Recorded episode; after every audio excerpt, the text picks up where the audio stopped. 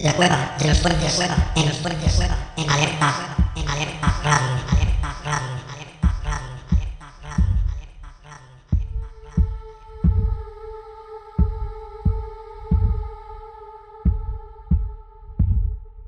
radio, La noche de Halloween, noche de Halloween, noche de Halloween, noche de Halloween, noche de Halloween, noche de Halloween. Amor de paseo, pi, pi, pi. En un coche feo, pi, pi, pi. Pero no me importa, pi, pi, pi. Porque llevo torta, pi, pi, pi. Atención, que vamos a pasar un túnel. ¿No te sabes otro repertorio? No más que canciones infantiles, de verdad. Me cierra la cabeza como un auténtico bombo. Y yo conduciendo con dolor de cabeza soy muy peligroso. Cuando tú me expliques por qué leches me has secuestrado. Yo no te he secuestrado, te he invitado el día de mi cumpleaños a venir conmigo de acampada. Claro, como tu familia no te aguanta, Eso sí que es verdad, pero ¿qué quiere que haga?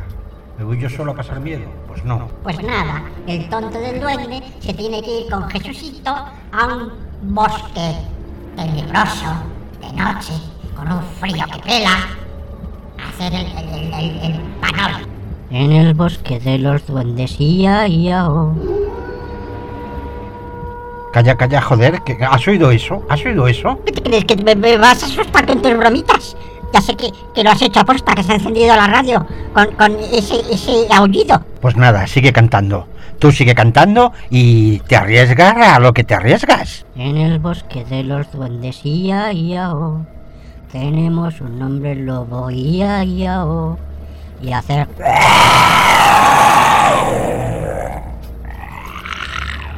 Ah, muy bien, tú también sabes gastar bromas.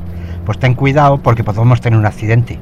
Tonto los cojones. Tanto los cojones, tanto los cojones. ¿Te crees, idiota, que yo no sé gastar bromas? Que además ya es que ya necesitabas salir de la cueva, joder, que estabas muy, muy, muy verde. Cada día eres más estúpido. Estúpido. Idiota. Ignorante. Soy un duende. ¿De qué color somos los duendes? Joder, a ver si me entiendes. Te estoy diciendo que tenías un verde ya muy oscuro, que me recuerdas a ese caso, que no sé si era leyenda o fue verdad, de esos niños verdes. Niños verdes. Sí, joder, ¿no sabes lo de los niños verdes? ¿Qué estás diciendo? La leyenda de los niños verdes de Walpit, un pueblecito de Inglaterra, cuenta que en el año 1100 aproximadamente,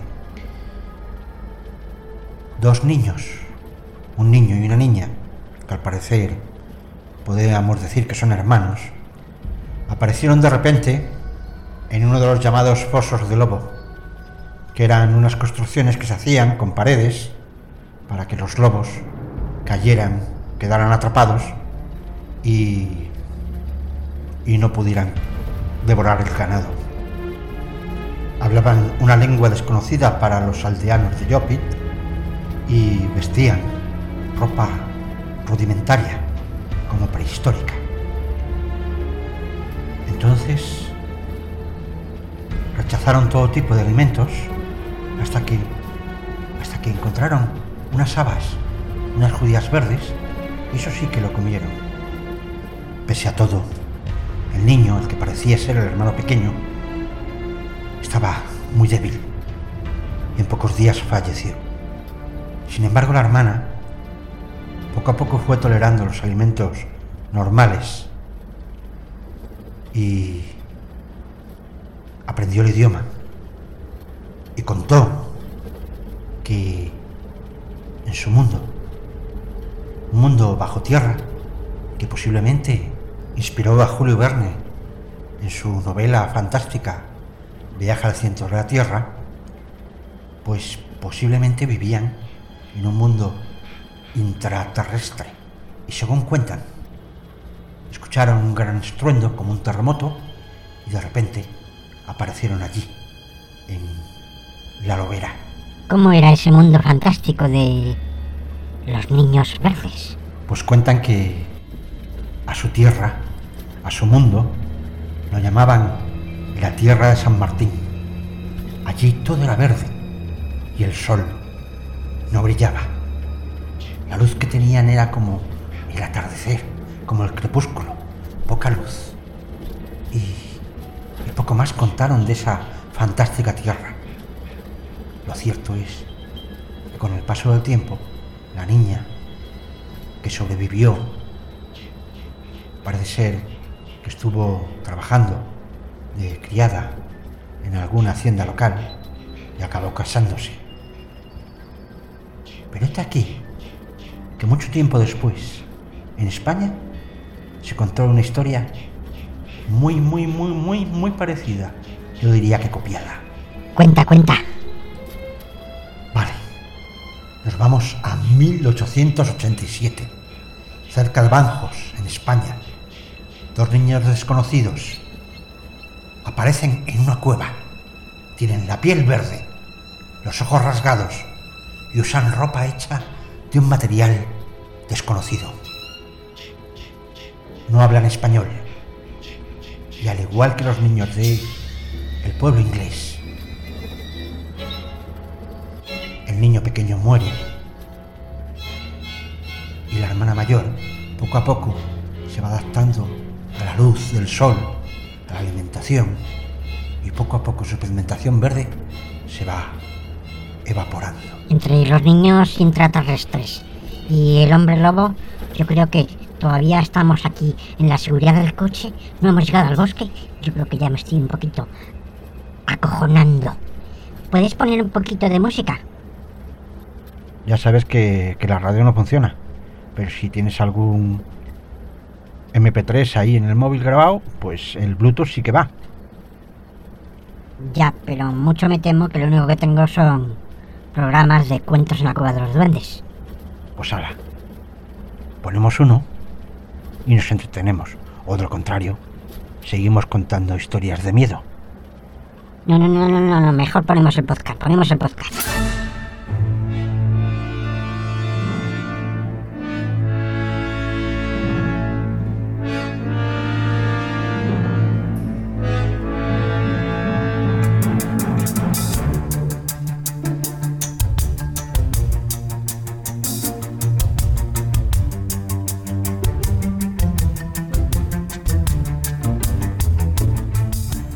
Espectáculo está a punto de comenzar. Pero no se alarmen ustedes, no les cobraremos la entrada.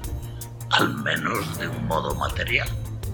Como de costumbre, les haremos pasar un rato de suspense y de terrorífica emoción. Y si nos excedemos, escríbanos diciendo.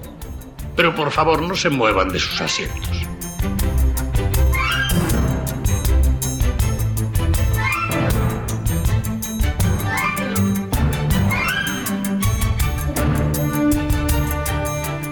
Hola, bienvenidos a la aventura de Cuentos e inventos, e inventos. La cueva de los duendes. De los duendes. De los duendes.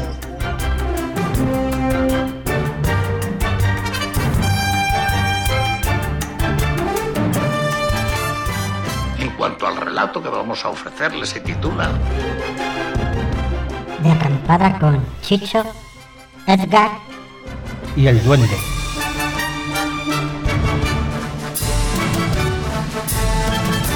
Cuentos para mayores.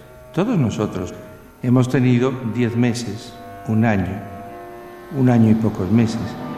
Entonces yo creo que al volver a sentir esas cosas, de alguna manera subconscientemente volvemos a sentirnos niños.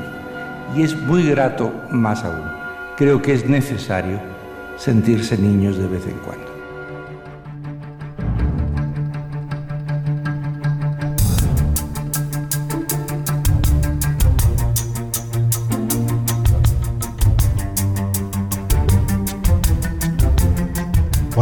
Los auriculares.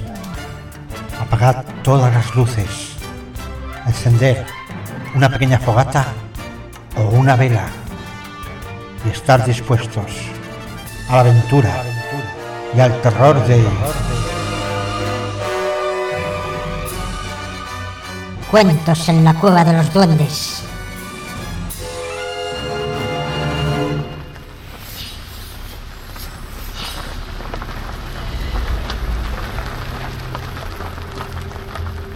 Seguro que es por este camino de tierra? Sí, José, no dice el GPS, es por aquí. ¿Y este campamento? No... ¿No habrá muerto nadie. Bueno, sí, se ahogó un chico, pero vamos, ¿qué, qué más da? No, es que no me gusta. Recuerdo una peli. Me recuerda a Viernes 13. Pues ya hemos llegado. Venga, vamos bajando, que se avecina tormenta. Quiero quedarme en el coche. ¿No puedo quedarme en el coche? Calla, calla, calla. ¿No has oído como un grito? Calla un momento. Abajo, coño, que hay que ayudar.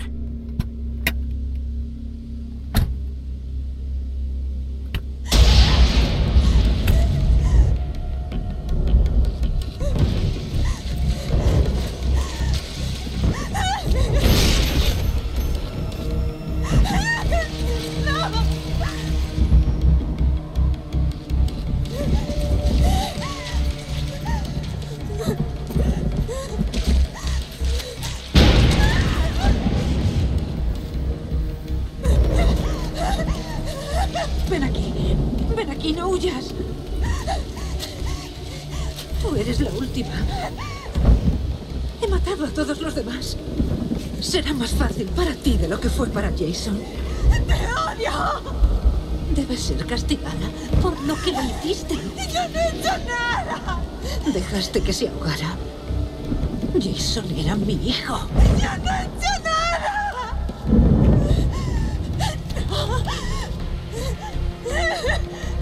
Tenías que haberle vigilado. ¡Todo el tiempo!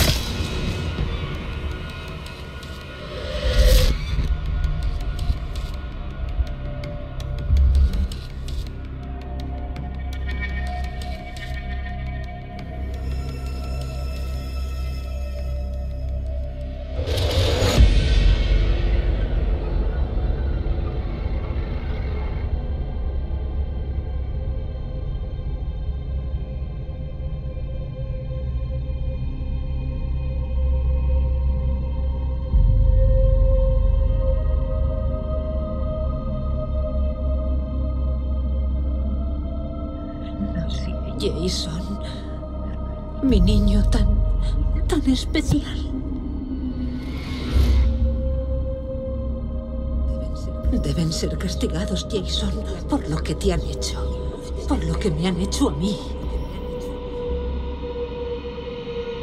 Venga a tu madre.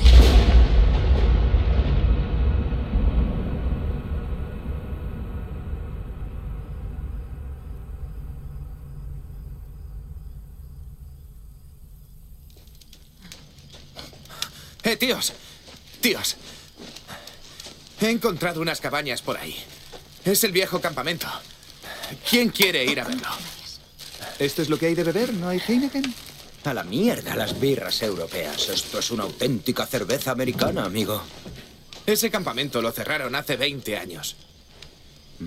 Una mujer que estaba como una puta cabra mató a los monitores porque su hijo se ahogó. Era como deforme o retrasado o algo. ¿En serio? A ella la mataron. Al parecer una superviviente. Una chica. Le cortó a la señora la cabeza con un machete. Y hay más. Ya te digo. Su hijo, Jason, quiso vengarse. Él estaba delante. Vio cómo a su madre la decapitaban. Un amigo que estuvo aquí de acampada. Joder. Estuvo de acampada aquí y vio a la poli buscando a ese tal Jason. ¿Es? ¿Sabéis qué? No me creáis, nadie me cree, vale. Pero según me contó la historia, Ajá. el campamento se llamaba Crystal Lake. ¿Sabes cuántos lagos deben de llamarse Crystal Lake? Es- Está Crystal esto, Crystal lo otro. Ve a un supermercado. Todas las botellas de agua son Crystal no sé qué. Aquafina. Eh, bueno, vale. Vale. Eso pudo pasar en cualquier parte. Lo cuentan para que los niños se caguen de miedo. ¿Qué tal la birra, pedazo de snob? Mejor que mi meada. Puedes bebértela. La ¿Qué? tuya, la suya, la mía, te lo juro. El pis es estéril. Tú nunca te vas a beber mi pis. Eso te ¿Vale? crees. Ya, ¿y yo qué? Quiero hablar contigo, Mike. Mm, tengo azúcar en la rodilla. ¿A dónde vais? A follar. ¿Ah, sí? ¡Eh, Mikey! Mola. Ponte un condón. Uno talla mini. Hay que hacer lo que sea para sobrevivir, ¿sabes? Si estuviéramos muertos de hambre y tú estuvieras muerto, me comería tu pierna. Mira qué bonito. Gracias. Ya. ¿Por qué ibas a comerme una pierna? ¿Podría enseñarte a pescar? Mm. No como pescado. A mí no me dices eso.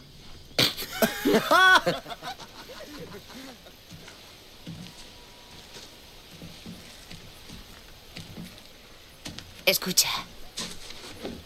No me quedaré hasta el final. Güey, te ha asustado. ¿Qué va?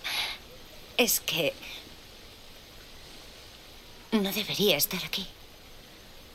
Tan lejos de mi madre. Tu madre me dijo que te llevara de viaje unos días. ¿En serio? Sí. Y está en buenas manos. Tiene a la enfermera con ella. Venga. Echa un polvo con tu novio en una tienda de campaña. Coges un pedo, echas la pota en el bosque. Despierta. Volvemos el lunes y ya veremos qué pasa. Despierta. Vamos, duende. Despierta. Que est- estás, estás como ido. Sí, perdona, creo que se me ha ido un poco la cabeza. Pues mientras tú estabas en, en el séptimo cielo, eh, como ido, pues yo he montado la tienda de campaña. Ya está lista para la sorpresa. ¿Sorpresa? ¿No te referirás a sorpresa desagradable? ¿De qué me estás hablando? Es el día de mi cumpleaños. Tengo una sorpresa. No, es que estaba pensando en... Yo prefiero una cabaña o, o- o nos vamos al coche. O, mejor, volvemos a la cueva. Lo dejamos para otro día. ¿En qué estabas pensando? No, estaba pensando en... En... En el incidente del paso de Allo. Madre mía. Pues sí que estamos teniendo una noche terrorífica. Cuenta, cuenta. Te pongo un vídeo que tengo aquí grabado en el móvil de YouTube. Verás qué resumen. Y verás cómo tú tampoco quieres entrar en la tienda de campaña. Sucedió en los montes Urales de Rusia, la frontera natural entre Europa y Asia, donde comienza la desértica y helada Siberia. El 23 de enero de 1959, un grupo de 10 estudiantes del Instituto Politécnico de los Urales se juntaron en Ekaterimburgo para iniciar una travesía de esquí por estos montes. Ocho hombres y dos mujeres de entre 20 y 24 años. La meta era el pico de la montaña Gorao Torten, de 1200 metros de altitud. Llegaron en tren hasta Ibdel, la ciudad más próxima, y un camión les acercó hasta Vizay, el último asentamiento habitado al norte. Comenzaron su marcha el 27 de enero, pero al día siguiente uno de los miembros tuvo que regresar por problemas de espalda, quedando un grupo de nueve personas, todos ellos experimentados montañeros. Ninguno regresó con vida. Gracias al diario de viaje y una cámara de fotos se pudo reconstruir su ruta. El 1 de febrero ya habían atravesado el valle y comenzaron la escalada a través del paso, pero se vieron sorprendidos por un temporal de nieve, sin apenas visibilidad. Se desorientaron y perdieron la ruta, llegando a la ladera de otro pico conocido como Holatsiagel, montaña de la muerte, por una antigua leyenda que asegura que nueve cazadores locales se perdieron allí y fueron hallados muertos poco después. Al darse cuenta, decidieron detenerse y acampar para pasar la noche. Allí fue donde la expedición de rescate, organizada más de tres semanas después por la falta de noticias, encontró su tienda. Estaba muy dañada, con cortes hechos en la tela desde dentro. Un rastro de huellas descendía hasta el bosque cercano, donde encontraron los dos primeros cadáveres. Estaban descalzos y en ropa interior, al pie de un pino, con abrasiones en brazos y cara como si hubiesen intentado trepar a él. En el camino de vuelta a la tienda encontraron otros tres cuerpos más, también con lesiones superficiales y tumbados boca abajo, como si hubiesen fallecido tratando de volver al campamento. Llevaban algo más de ropa, pero estaban igualmente descalzos. La búsqueda de los cuatro miembros restantes se prolongó durante más de dos meses. Finalmente fueron encontrados en el arroyo de un barranco del bosque, bajo cuatro metros de nieve. Dos de ellos tenían las cuencas de los ojos vacías, y a una de las mujeres incluso le faltaba la lengua. Los otros dos estaban abrazados uno a espaldas del otro. Los cuatro estaban mejor vestidos que el resto, incluso algunos llevaban calzado. La autopsia de los cinco primeros desveló que solo mostraban lesiones leves y habían fallecido por hipotermia. Los otros cuatro sí presentaban heridas graves, con traumatismos en las costillas y el cráneo, siendo esta la causa de la muerte.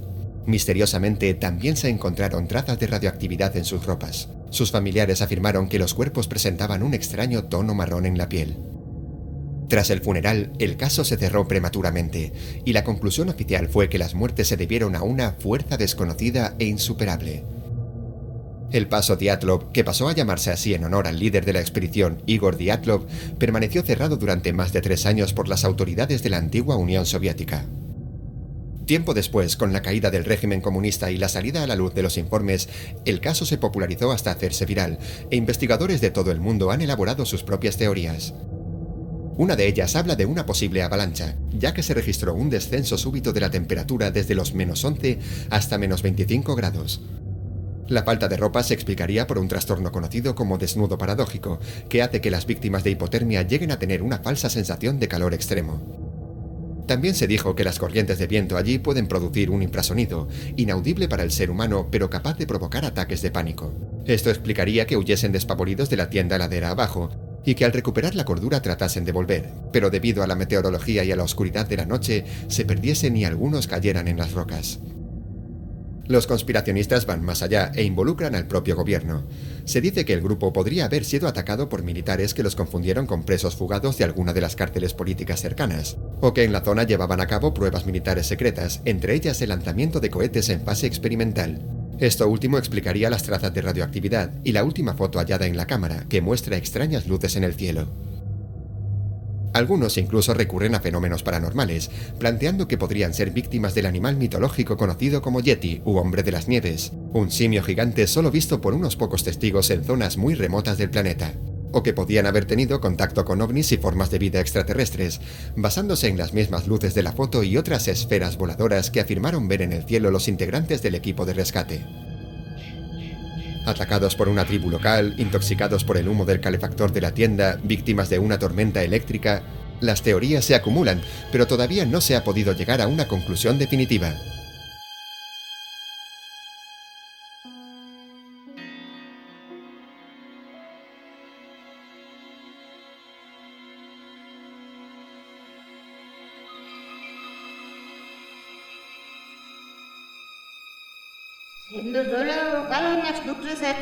Es nuestro idioma.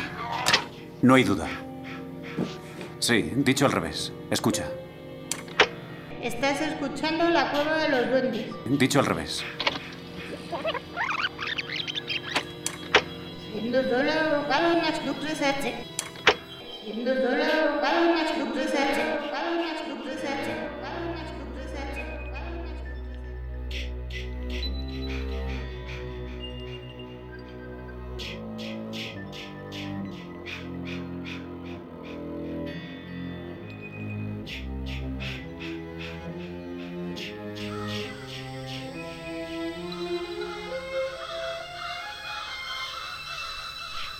Yo me voy dentro de la tienda de campaña que tengo muchísimo frío, ¿eh?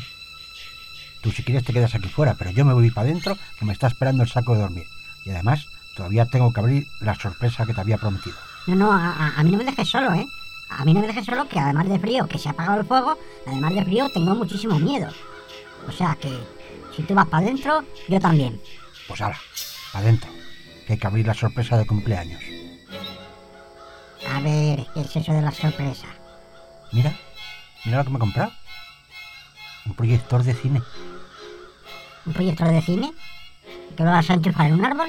No, idiota, funciona con baterías. Nos metemos dentro de la tienda y la tela de la tienda es la pantalla. Y ya tenemos nuestro cine de verano. Cine de verano, dice el subnormal. Para tener un cine de verano, lo primero que tendría que ser es verano. No invierno. Que hace un frío que pela. Pues venga, lo pongo en marcha, ¿vale? ¿Y qué vas a poner? Te doy una pista.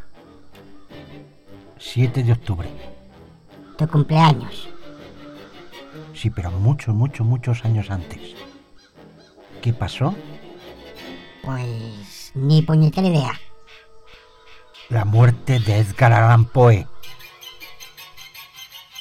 De eso va nuestra primera peli. Historias para no dormir. El Cuervo. Una biografía de Chicho Ibáñez Serrador. De Edgar Allan Poe. ¡A que mola!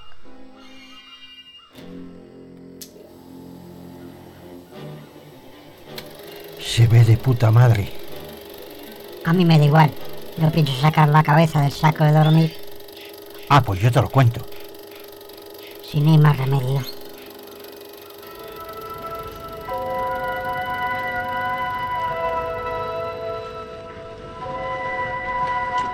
Nuestra historia comienza aquí, en la morgue, donde hay una treintena de camillas, con sábanas blancas tapando los cuerpos. Y un hombre vestido con sotana se acerca para identificar un cadáver. ¿Es este? Ya lo has adivinado. El de Edgar Allan Poe.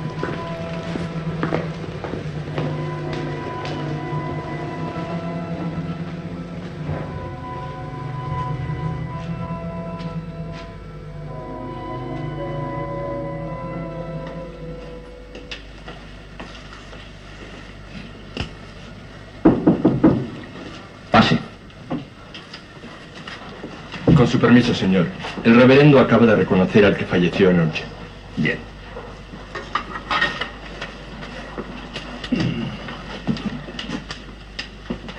Su nombre, reverendo. Grisbull. Rufus Grisbull. ¿Conocía al fallecido? Sí. Era mi enemigo personal. ¿Puede usted darme los datos para llenar el registro? Desde luego.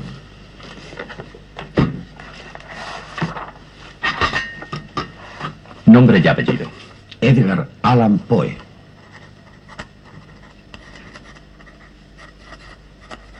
Edad. 40 años aproximadamente. ¿Casado? Viudo. Profesión. Practicaba la egolatría. Envidiaba a todo el mundo. Le he preguntado por su profesión. De ella le estoy hablando. Además, cuando esas ocupaciones se lo permitían, se dedicaba a escribir. ¿Cómo murió? Lo encontraron tirado en una calle y nos lo trajeron. Cuando volvió en sí, fue para caer en un ataque de delirium tremens del que no salió hasta su muerte. Hubo que atarle a su cama. Aullaba de terror creyendo ver seres deformes y extraños que le perseguían. Fantasmas, cadáveres insepultos, monstruos. Una víctima del alcohol. Y de sí mismo. Yo le conocí en Filadelfia, donde dirigía el Graham Magazine.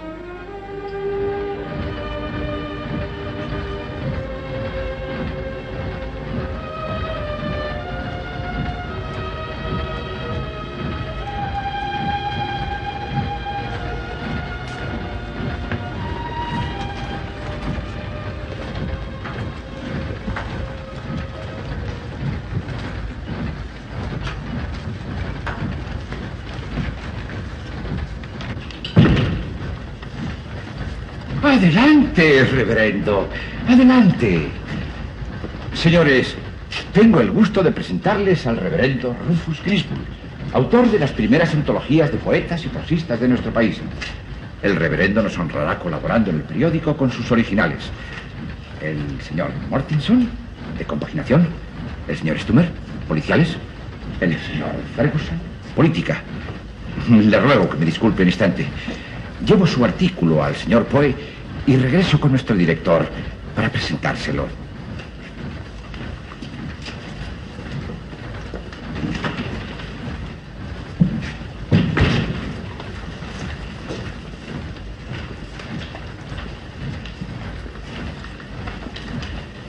Le he dicho una y mil veces que no quiero mi periódico una sola línea. Es mi punto parásito que divide lo que han escrito los demás. No eso. Si usted no se atreve, voy a decírselo yo, pero que se ha creído. Que porque lleva al zangüello. ¡Váyase al diablo! ¡Vuelva usted aquí! Ilustre reverendo Griswold. A tres cartas suyas contesté personalmente que sus artículos eran unas ilustres y reverendas imbecilidades. Vuelva a su despacho. Le aconsejo que deje el periodismo y se dedique a antologías. Voy. Es decir, a escribir Ubida también le todo lo que han escrito los demás. Voy. Pero originales suyos en mi periódico no. de lo Estoy hablando yo, señor Graham. Yo, Edgar Allan Poe, director de este periódico. Y usted olvida que yo soy el propietario. Que soy el que le paga su sueldo. El que le da de comer. ¿Pero quién da de comer a quién? Cuando yo empecé a dirigirlo, este periódico tiraba 3.000 ejemplares que solo servían como papel de uso doméstico. Y ahora, gracias a mí, 40.000 ejemplares diarios han permitido que usted se compre una casa, que sus hijos estudien en un colegio, para que cuando sean mayores no se parezcan a su padre. Y todavía se atreve usted a decirme que, que me da de comer. No le haga caso, reverendo. Es un borracho. No le haga caso, reverendo, es un imbécil. Le advierto que se está jugando usted el puesto. No, no, no. Es usted quien pierde el mejor director que puede tener, y usted lo sabe. Además, no me amenace tanto, Graham. Yo no necesito de usted ni de su periódico, ni del sueldo que me paga a fin de mes.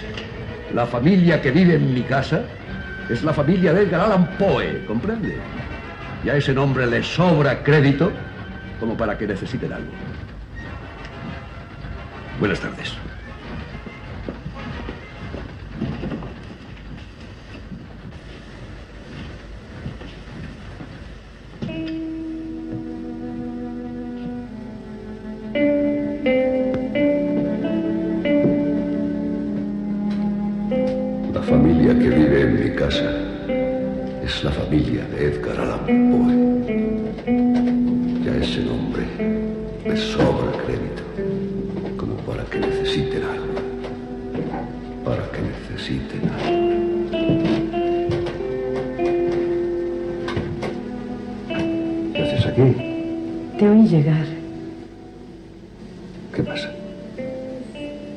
Está con Virginia. Dice si podemos encender la chimenea. Hace mucho frío. Enciéndela. No hay leña. Ni con qué comprarla. Ya, ya veremos.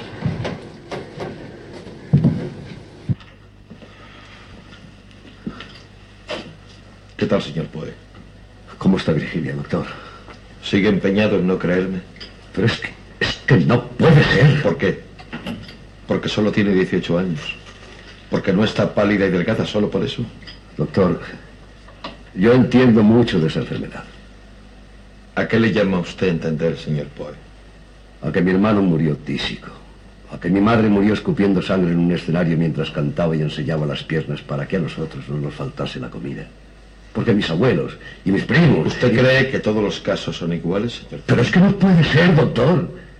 Ella se crió sana y fuerte. Aún hoy en casa le gusta reír y, y correr y cantar, pero, pero si es casi una niña. Tos seca, sudor frío, fiebre alta y lleva cuatro vómitos seguidos. No puede haber duda alguna. Una vena que se quiebra en la garganta también puede producirlos. A ella le gusta hablar fuerte y cantar. No hay duda alguna, señor Poe. Su esposa necesita aire puro, alimento, reposo. Bueno, usted que dice conocer la enfermedad ya debe saberlo. Aire puro, alimentos, reposo. Buenas noches, señor Poe. Buenas noches, doctor.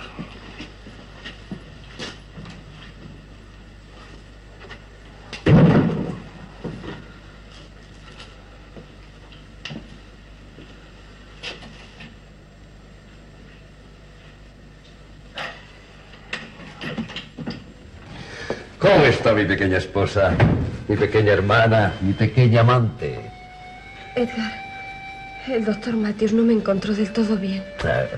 Al doctor Matthews le quedan pocos años de vida y envidia a los jóvenes. Pero tengo miedo, Edgar. Me dijo que yo estaba mal del pecho. Ah, Virginia.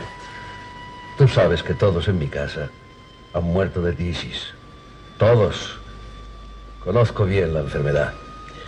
Es un fantasma frío y viscoso que va del brazo de, la falta de descanso, de, la falta de alimentos, que va del brazo de, vivir en ambientes cerrados, de los excesos, del alcohol. Es un fantasma que huye de, la luz, del sol, del aire limpio. Y tú, te has criado en el campo. Y, Y eres sana y fuerte, ¿comprendes? Si se tratase de pues, no habría dudas. Pero tú... ¿Y la sangre, Edgar? no, una vena que se quiebra en la garganta, una pequeña lesión en el estómago. Nada, no, no, no te preocupes, ¿eh? Eh, Voy a trabajar. ¿Qué vas a escribir? Eh, pues, eh, eh, mil cosas. Cuentos, poesías, artículos, críticas. Estoy lleno de ideas. Ideas que nos proporcionarán fama y dinero. Hace tiempo que no me lees nada. Es que, es que escribo tanto que temo agobiarte si te leyese todo. Edgar, ¿Qué?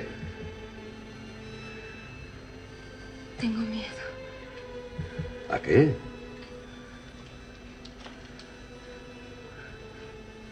A morir. qué tontería. Ah, no, no, no, no te preocupes, ¿eh? Descansa. Descansa.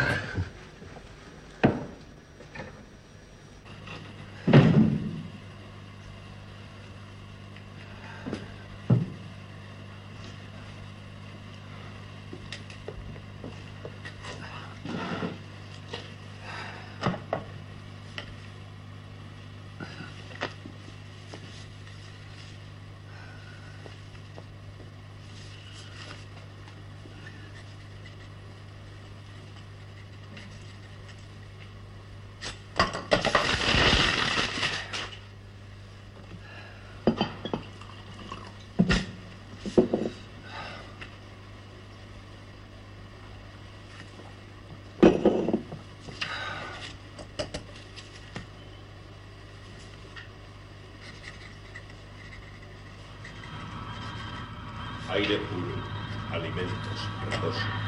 Aire puro, alimentos, reposo. Aire puro. Yo soy el propietario. Yo soy el que paga su sueldo. Soy el que le da de comer. El que le da de comer. No hay leña ni con qué comprarla, Edgar. Ni con qué comprarla.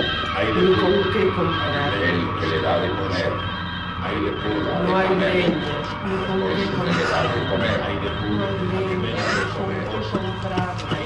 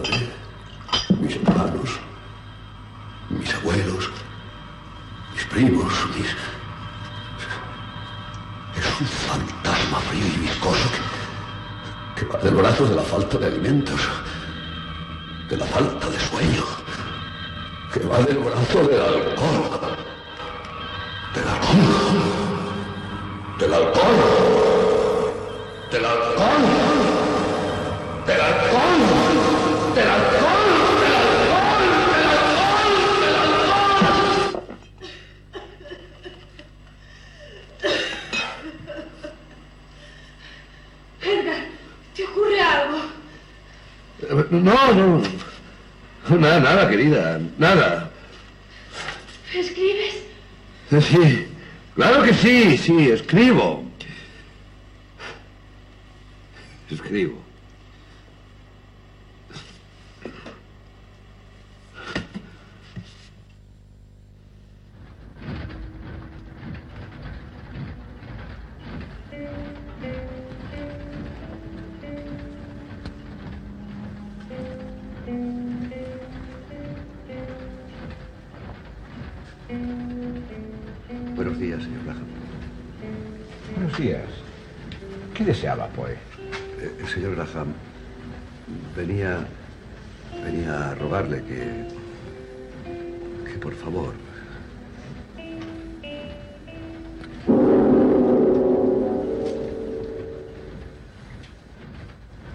Que por favor se abstenga de volver a publicar cualquier artículo mío.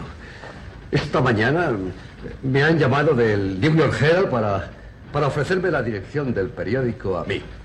¿Comprende? La dirección del periódico a mí.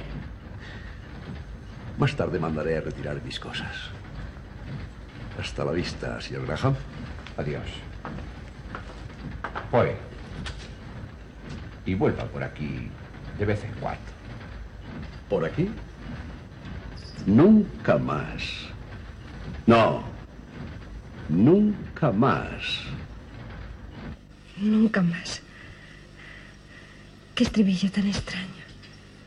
Nunca más.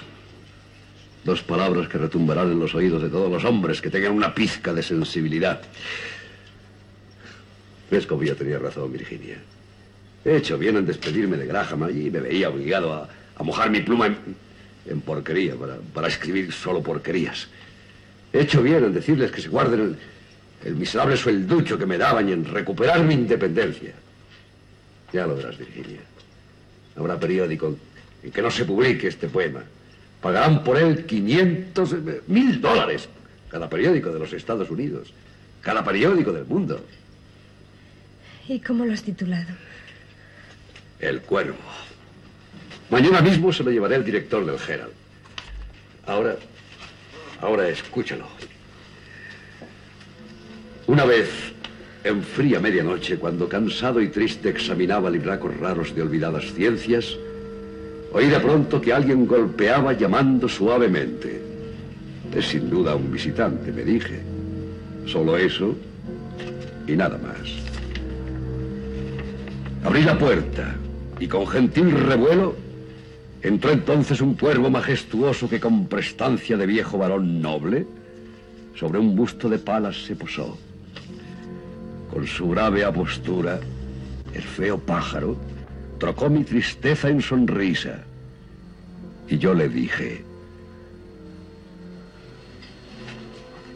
a pesar de tu cresta desollada, no eres cobarde, cuervo torvo espectral que erras por el margen de la noche.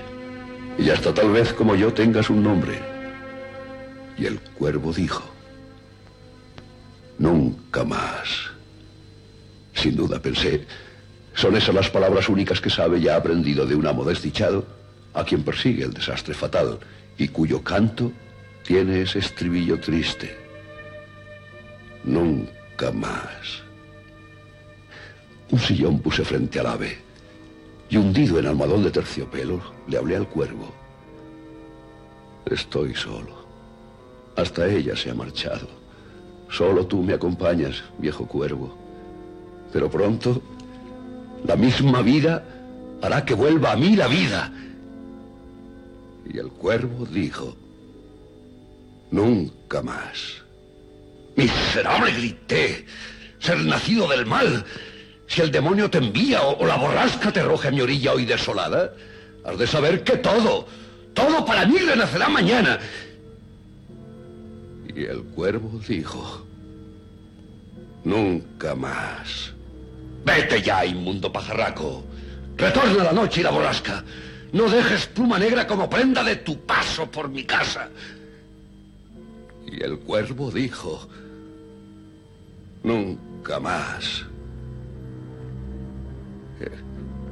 El cuervo, inmóvil, sigue aún posado sobre el busto de palas, no lejos de, de la puerta de mi estancia. Yo intento levantarme de, de mi sillón. Lo intento, pero el cuervo me mira, abre su pico y dice, nunca más. A mí no me parece mal. Por favor, señor Graham. Es pedante, lúgubre, absurdo. De todos modos, quisiera publicarlo. ¿Cuánto le podemos pagar a Poe por esto? Si es que quiere usted pagarle algo, pues mm, no sé. Todo lo más, cinco dólares. ¿Cuántos periódicos lo publicarán? Eh, muchos, eh, docenas, cientos de periódicos. Le felicito, Poe. Eso además le reportará una buena suma. No, no, no, no crea, doctor. Ah, Me han ofrecido mucho dinero, pero por la exclusividad eh, he rehusado. Preferí que el poema se publicase prácticamente en todos los periódicos de la Unión, para que llegue a todos y a todas partes, y me sirva de, de promoción. Pero Edgar, eh, si tú ya eres muy conocido. Sí, pero necesito publicidad para mi nueva revista. ¿Una nueva revista? Eh, sí, doctor, sí. He decidido publicar una revista literaria, independizarme, no depender de directores de periódicos y de propietarios cretinos, no sentirme atado por la vulgaridad de la masa ni, ni por intereses comerciales. Una revista propia, donde daré entrada a las mejores plumas del país, donde daré libertad a las mejores plumas del país. Espero que sea un éxito, pues. Buenas noches, Virginia. Buenas noches, doctor.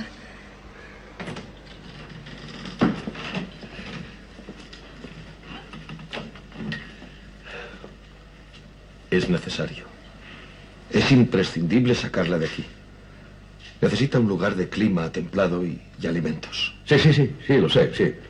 Pero ahora todo se arreglará. Con, con la nueva revista, pues todo se arreglará. Sí, pero antes de que comience a publicarse. Eh, eh, bueno, cu- cuento con los suscriptores, comprende. Se, se suscribirán miles y miles de, de personas amantes de la buena literatura y han de pagar por adelantado.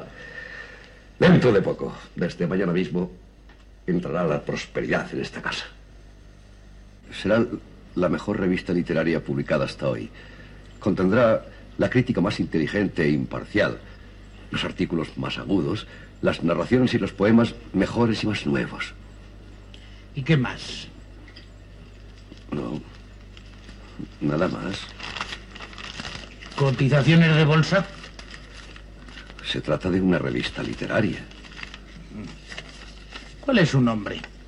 Poe. Edgar Allan Poe. Soy... Seré el director. Ya. ¿Qué vale la suscripción? Un dólar por seis meses. A pagar en el momento de suscribirse. A mí no. Pero a mis hijas puede que les interese. Una revista literaria. Por supuesto, llevará novelas por entregas. No llevará novelas por entregas. Tampoco eso. Entonces lo lamento. No me interesa.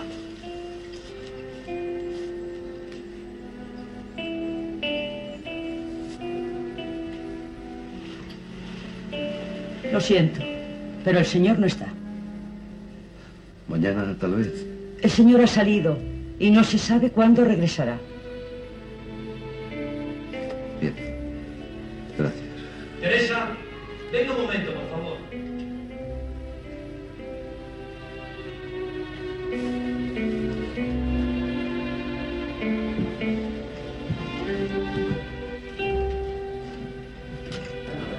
Esto de la literatura se ha puesto de moda. Hasta a mi mujer le ha dado por escribir versos. Eso está bien. Que ella escriba los versos. Que yo luego a solas te los recitaré. ¿Cómo ha dicho que se llama? Poe. Edgar Allan Poe. Perdóneme, Poe, pero comprenda que este no es el lugar más indicado para hablar de cosas serias. ¿Por qué no va a mi oficina? Hace varios días que intento verle allí. Su secretaria me dijo esta tarde que quizá le encontraría aquí junto a sus amigos que, que tal vez se interesasen por, por mi revista. Señores, el torneo del champán. Perdón.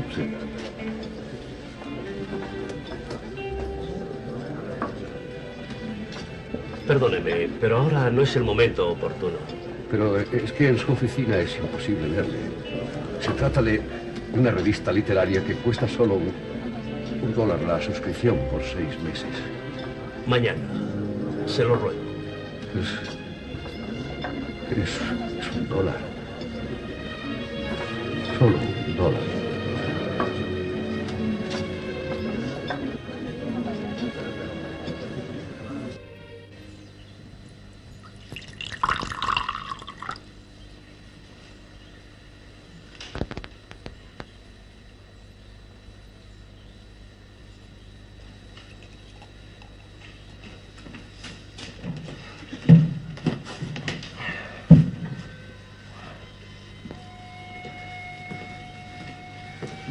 Una ginebra, por favor.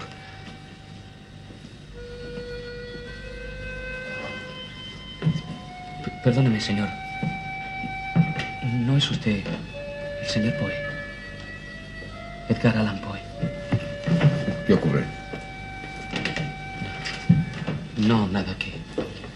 que es un honor, una suerte para mí el conocerle. Eh, Tengo una fotografía suya en el cuaderno donde pego todos los cuentos que ha publicado. Por eso le reconocí. Yo, yo también escribo, ¿sabe? Bueno, intento hacerlo.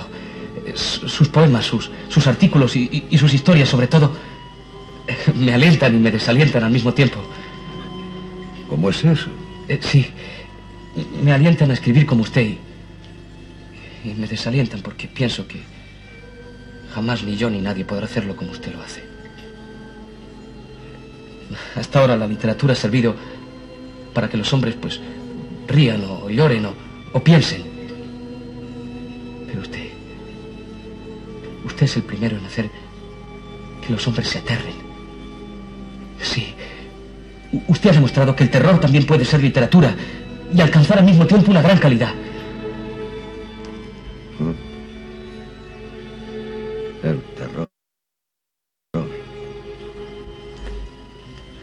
Niños son los seres que, más temen, que más se asustan.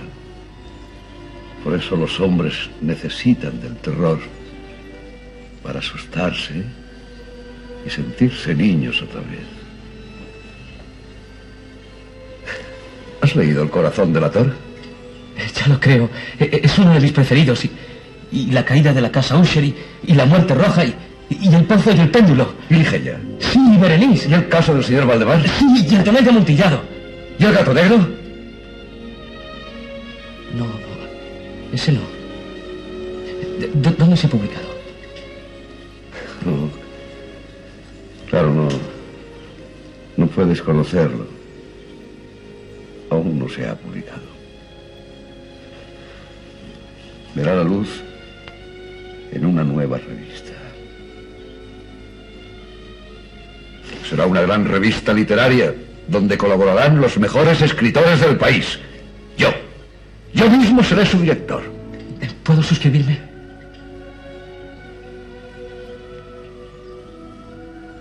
Por supuesto.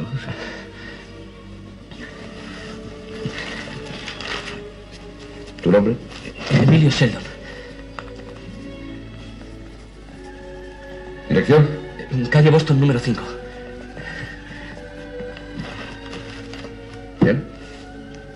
Eso es todo.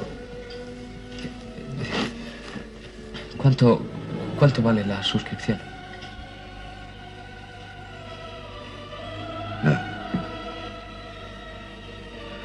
Nada, muchacho.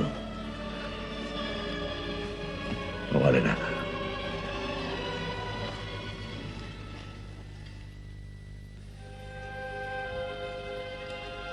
La nueva revista literaria fue uno de los muchos sueños locos y estériles de Poe. No llegó a imprimirse ni el primer número. Poe, para vivir, continuó escribiendo cuentos. La pluma la mojaba en tinta y el cerebro en alcohol. Quizá por eso las historias trataban siempre cuestiones morbosas, desagradables, cuentos que el mismo público debió rechazar, narraciones terroríficas sin ningún valor artístico ni moral, en donde la muerte, la locura y el horror tenían a su cargo los principales papeles, a solas con sus sombras, su botella y sus alucinaciones. Poe escribía.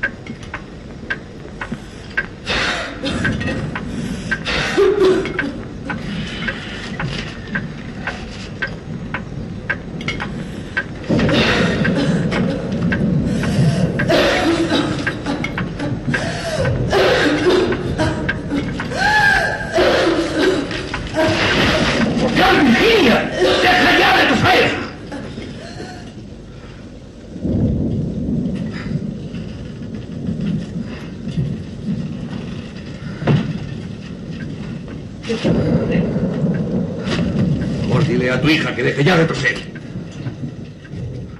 Ed, ¿Qué? hoy hace dos meses que enterramos a Virginia. Su tos no volverá a molestarte nunca más.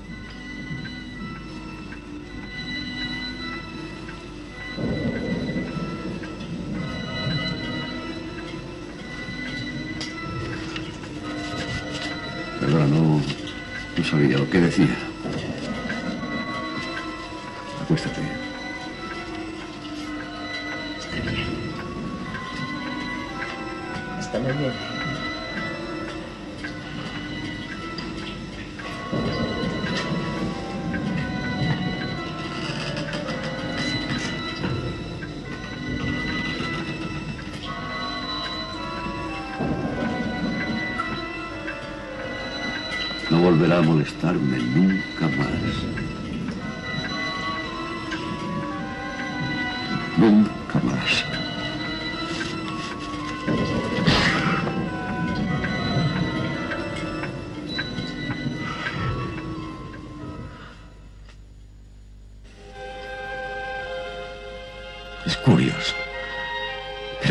Durante esos días fue lo que llevó a Poe a la fama.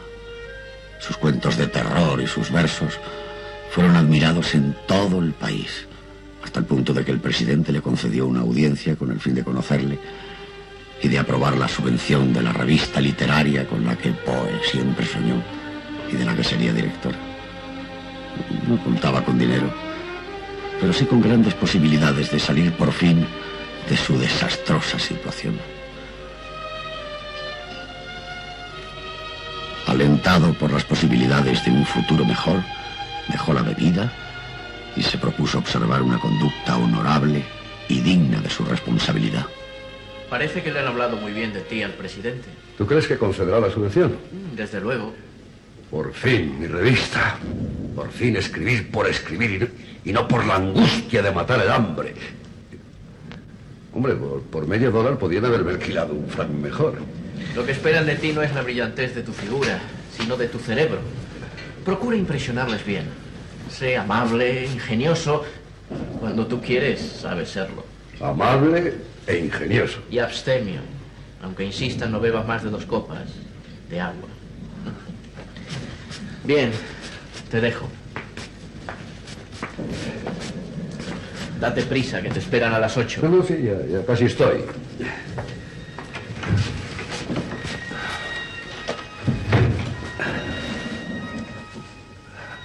Bueno, seremos amables, brillantes e ingeniosos. Habrá que decir unas cuantas frases justas, inteligentes y graciosas. Habrá que... Pero, ¿por qué estaré tan nervioso? Qué tontería. Bueno, veamos. Cuando me dirija al presidente, lo primero será... Este... si no se me ocurre nada, y, y si me turbo, y no doy con esas frases inteligentes que, parecen ser el secreto del éxito. Va, pero ¿de qué me preocupo? ¿De hablar ante cuatro mentecatos estúpidos? Ah, eh, es cosa hecha. Pero, pero, ¿por qué me tiembla el pulso? Ah, Quizás un poco... No. Mejor no. Brillante y abstemio. Brillante y abstemio. Este.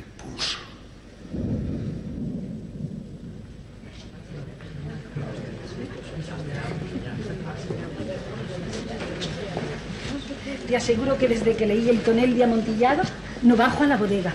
Mi marido se burla de mí, pero yo no bajo. Tengo una curiosidad enorme por conocerlo. Dicen que además de ser un gran escritor, es un hombre distinguidísimo, con una gran inteligencia y brillantez.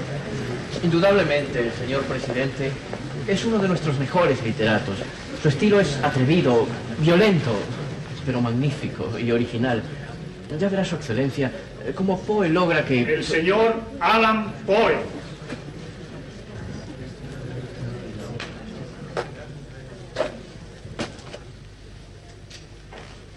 Damas, caballeros, señor presidente. Aquí está el Alan Poe, el hombre que tiene que decirle frases brillantes, frases ingeniosas. Eh, me dijeron que, que tenía que ser así, que tenía que actuar así, brillantemente, inteligentemente, cautivándoles, asombrándoles, maravillándoles con la agudeza sin par de mi mente. ¿De acuerdo? ¿Eh? ¿Qué es lo que desean escuchar? ¿Vamos? Dígalo. Puedo recitaros versos hermosos, historias extrañas, contaros cuentos que os harán estremecer de espanto. Sí, que os harán estremecer de espanto. Puedo narraros cuentos extraordinarios donde se mezclan la muerte, la locura y los sueños. ¿Me habéis oído recitar el cuervo? Una vez, en fría medianoche, cuando cansado y triste examinaba libracos raros de olvidadas ciencias, oí de pronto alguien llamando suavemente. Cállate ya. Dame otra copa, Luis. Dale la moneda. Toma y lárgate. Gracias. Gracias, amigos. Igual que la labia.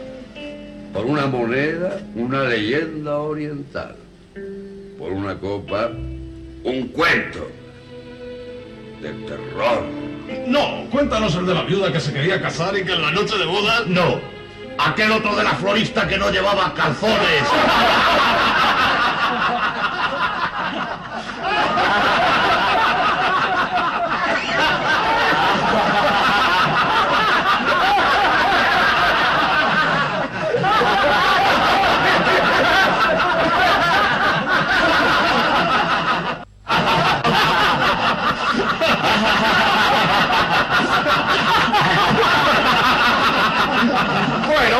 contarnos ese cuento, ¿sí o no? Canta y baila, que para algo se te paga. No, que cuente cuentos.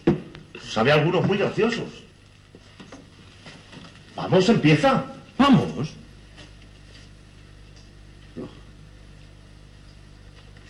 Nunca más. No, no, no. no, no. Nunca más. Si siempre nos has contado cuentos. Ando reír o andos temblar. ¿No eras tú el que escribías cuentos de miedo? Escribía. Pero tú escribes.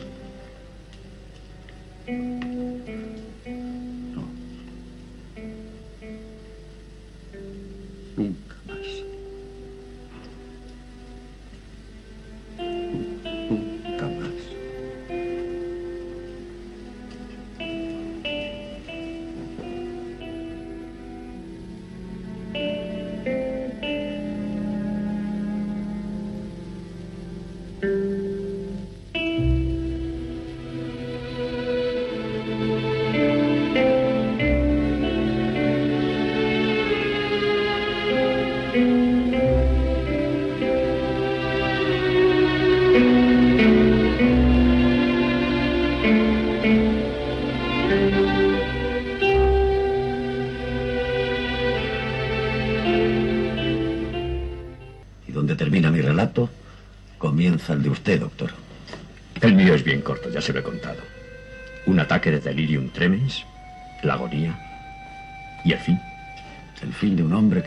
sido célebre, pero que dentro de un par de años caerá en el olvido.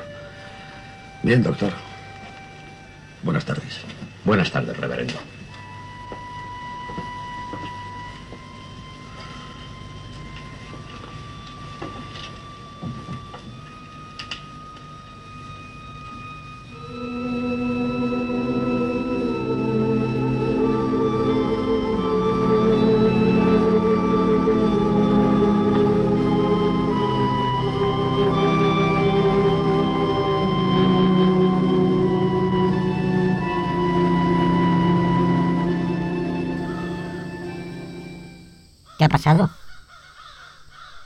Sé, de repente se ha parado. Espera que lo mire. Joder, se ha quedado. Se ha quedado sin baterías. Oye, ¿no hace... ¿No hace muchísimo frío? Sí, joder, yo estoy helado. Escucha. Escucha. Que, que yo no oigo nada. Pues eso. Que no se oye nada. Que los grillos, que, que, que, que los animales, que, que, que no se oye nada. Ay, ay, ay. Ay, ay, ay. El típico fenómeno paranormal. Los aparatos se quedan sin baterías. Hace un frío aterrador.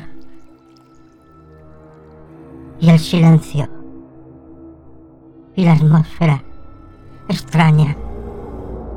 Lo envuelve todo. ¡Ay, qué miedo!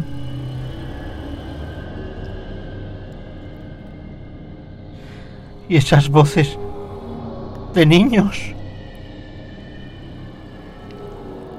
Pero ¿quién coño va a ver a las 3 de la mañana en el bosque?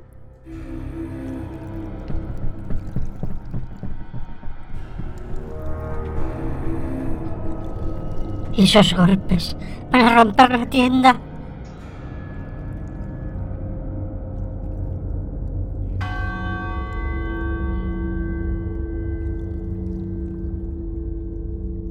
Campanas que tocan a difunto. Pero si el pueblo está abandonado.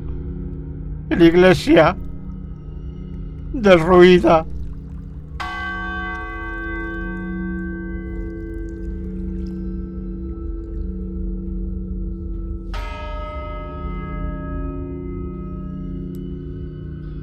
Voy a salir un momento a ver qué diablos está pasando.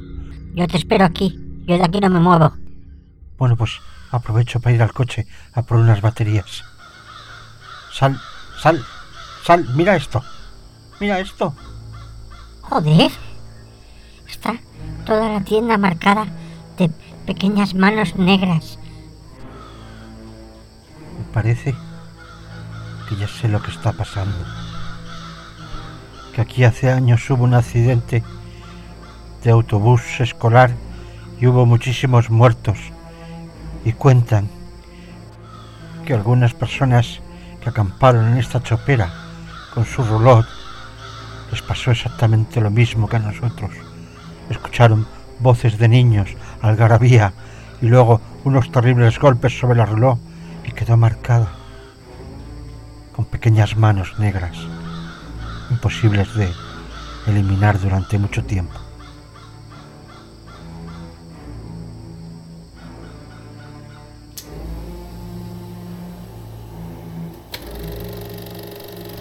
¿Has encendido todo el proyector? Yo no toco nada. Si no tenía baterías.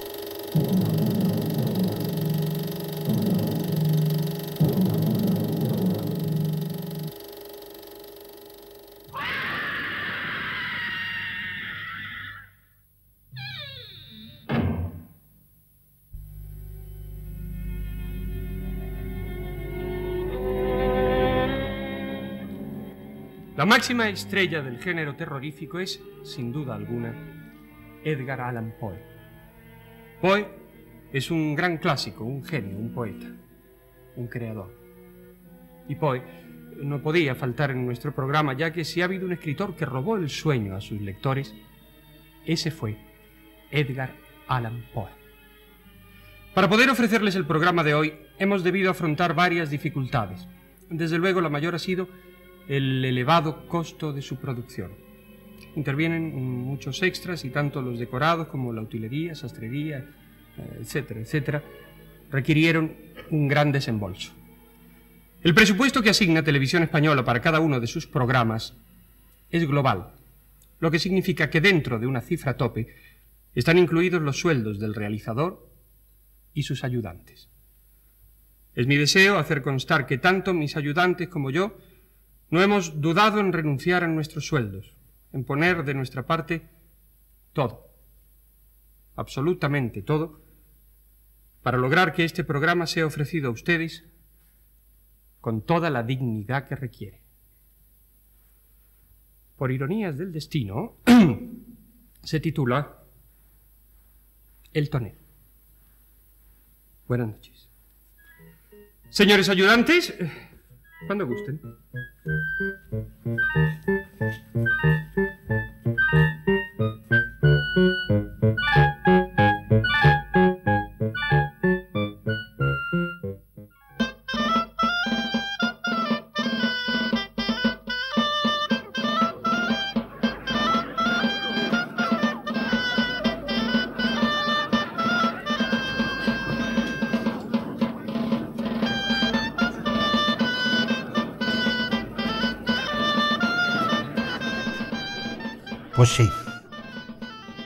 Basado en un cuento de Edgar Allan Poe, El barril del amontillado, nuestra historia comienza precisamente en el pajar que tiene el alcalde del pueblo, donde todos los vecinos están celebrando la fiesta de la vendimia.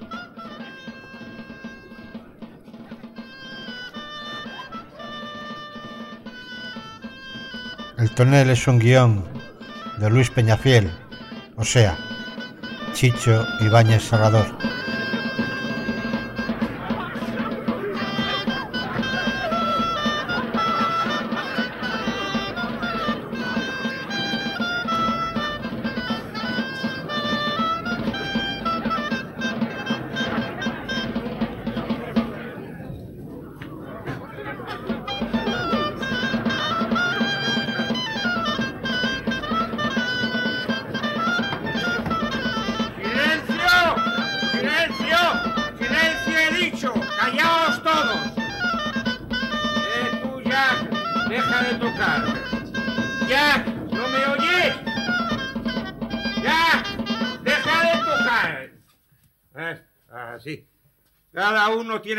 Tiene ya su jarra con el vino nuevo? ¡Sí! Bien. Como alcalde de Avalón, me corresponde hacer el brindis de todos los años con el primer mosto. ya, ya, ya veo que hay algunos borrachos. No, yo también lo estoy un poco, pero eso se debe a que han abierto sin mi permiso un par de toneles de la cosecha del año pasado. ¡Eh, Andrés! ¡Despierta, que estoy brindando! ¿eh? Pero bueno, pues como alcalde de Avalón, el pueblo más pequeño de Borgoña, pero de donde sale el vino más grande, brindo por esta última cosecha, porque cada uno de nosotros logre más de 100 toneles y porque se les agría hasta el último litro a los de Raviñac, el pueblo vecino. Y porque se casen todas las muchachas, todas las viudas y todas las viejas. Nada más. ¡Salud! Y ahora ya podéis seguir bailando y, y- y bebiendo. Tenéis el permiso del alcalde. Eh, a todos a bailar y, y a beber. ¡Salud, Andrés! ¡Salud! ¿Podría decirme quién es el alcalde? Ahí está. Muchas gracias. Ah. Buenas noches, señores. buenas noches. ¿Qué se te ofrece? Verá, señor, entrando al pueblo me dijeron que todos los viñadores habían ido al establo del alcalde. Sí, este es el establo. Yo soy el alcalde. ¿Qué quieres? Me llamo Esteban Duno. Vengo desde Dijon recorriendo todos los pueblos que se dedican a producir vino. Soy, soy comerciante. Ahí, ahí fuera tengo un carro lleno de cosas. Telas, navajas, herramientas, eh, por si alguno de los vinateros quiere comprarme algo, pagándome con vino cuando termine la cosecha. Mm, ya, ya. Eres buhonero, ¿no? Ah, ah, anda, hombre, siéntate. Todos los años vienen muchos como tú. Llegan con sus carros, eh, nos cambian a nosotros por cada cinco toneles de vino cualquier porquería y se largan tan contentos. anda, bebe, bebe y diviértete, anda. Gracias, señor, pero, pero es que ayer noche salí con el carro de Dijon y aún no he descansado. Ya sabe, de Dijon aquí son más de 20 leguas. Si no le importa, le agradecería que me indicase quién es el señor eh, Jean Samide. Al entrar al pueblo me dijeron que era el dueño de la mayor bodega y que además en su casa tiene un cuarto donde alojar a los forasteros. Así que pensé que a lo mejor mato dos pájaros de un tiro logrando albergue para esta noche y, y haciendo con el señor Samide algún negocio. Mira, aquel que está solo mirando su jarra. Aquel es Jan Samide. Bueno, entonces, eh, con el permiso de usted. No, hijo, no, no vayas. Te han hecho una broma, una broma de mal gusto. No entiendo. Pero no es el dueño de una bodega. De la más grande. ¿Y en su casa no tiene un cuarto vacío? Y en su casa tiene muchos cuartos vacíos. Entonces no le comprendo, señor. El año pasado, durante esta misma fiesta, llegó un muchacho. Era buhonero como tú. Traía también su carro cargado de cosas para cambiarlas por vino. Llegaba muy cansado, igual que tú, y le pidió albergue a Samibet, y Samibet se lo dio. Es un hombre duro, callado, pero trabajador y generoso. Se llevó al muchacho a su casa, le dio una cama y el muchacho, a cambio de todo, se escapó con su mujer. Nunca se ha vuelto a ver a ninguno de los dos por el pueblo. Por eso no creo que le haga gracia que otro buhonero venga a pedirle albergue. ¿Comprendes? Yo siempre lo he dicho. Una mujer demasiado bonita ah, puede trastornarnos toda una vida y estropearla. Igual que una sola gota de vinagre puede agriar un tonel entero. Sí, una mujer demasiado bonita. Y la de Samibet lo era. Vaya si lo era.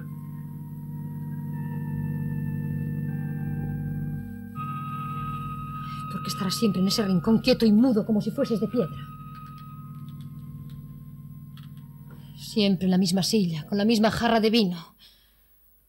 El hombre es como los animales, Teresa. Acostumbra comer, dormir y descansar en los mismos sitios. El hombre puede que sea así. Pero la mujer no. O por lo menos yo no. A mí me gusta moverme, hablar, reír. Allá en Dijon todas las tardes Esto no es Dijon, Teresa.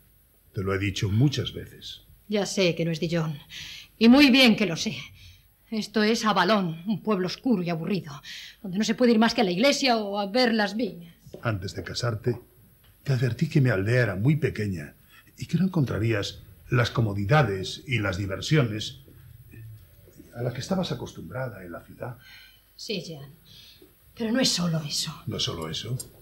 ¿Qué te pasa? No creo que puedas quejarte de nada. Tienes una casa más grande que la que tenías en Dijon. Te compré montones de ropa y de adornos. Tienes todo lo que una mujer puede desear. ¿Qué te falta? Dime. ¿Qué quieres? No lo sé, Jean. Quizás es que no me he acostumbrado todavía a esta casa, a este silencio. Allá en Dijon a todas horas se oía hablar y reír. Porque con mis tías y mis hermanas estábamos siempre gastándonos bromas o cantando. No creo que sea necesario parlotear todo el día. No, Jean. Pero es que. Es que tú no te das cuenta de. ¿De qué? No soy ninguna niña, Jean. Para vivir y ser feliz, no necesito ni de teatros, ni de cafés cantantes, ni de la charla de cuatro mujeres a mi alrededor. Pero es que tú casi no me hablas, ¿comprendes? Quizás no te des cuenta. Vienes, llenas tu jarra con vino y, y te sientas ahí en tu rincón. Me dices si falta mucho para comer o, o que las vides están algo secas o que, o que están bien. Y nada más. No sé. A veces estamos juntos horas y horas sin que crucemos una sola palabra. Uy, es horrible, Jean, siempre callados. Como en una iglesia o como en un entierro. Yo soy así, Teresa. Siempre lo he sido. No sé. A veces me da la impresión de que estuviese de más en esta casa. Como, como si te molestase por estar a tu lado. Sabes que no es verdad. Sabes que te quiero y que por eso me casé contigo. Pero a la persona que se ama se le habla. Trata de dársele todo el cariño, toda la ternura, toda la felicidad posible. Teresa, lo que ocurre es que tú echas de menos los mimos de tus padres. Y eso, eso sobra.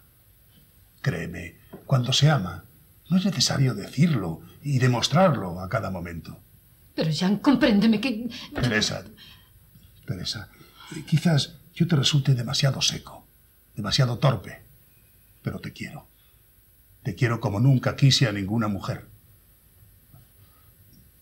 Tú dices que a veces te parece que, que me molesta tenerte a mi lado. No, te equivocas. ¿Ves estas manos? Son como yo, duras, ásperas. Puede que no sepan mimarte, acariciarte, pero llegarían a matar si alguien intentara separarte de mí. Créeme, llegarían a matar.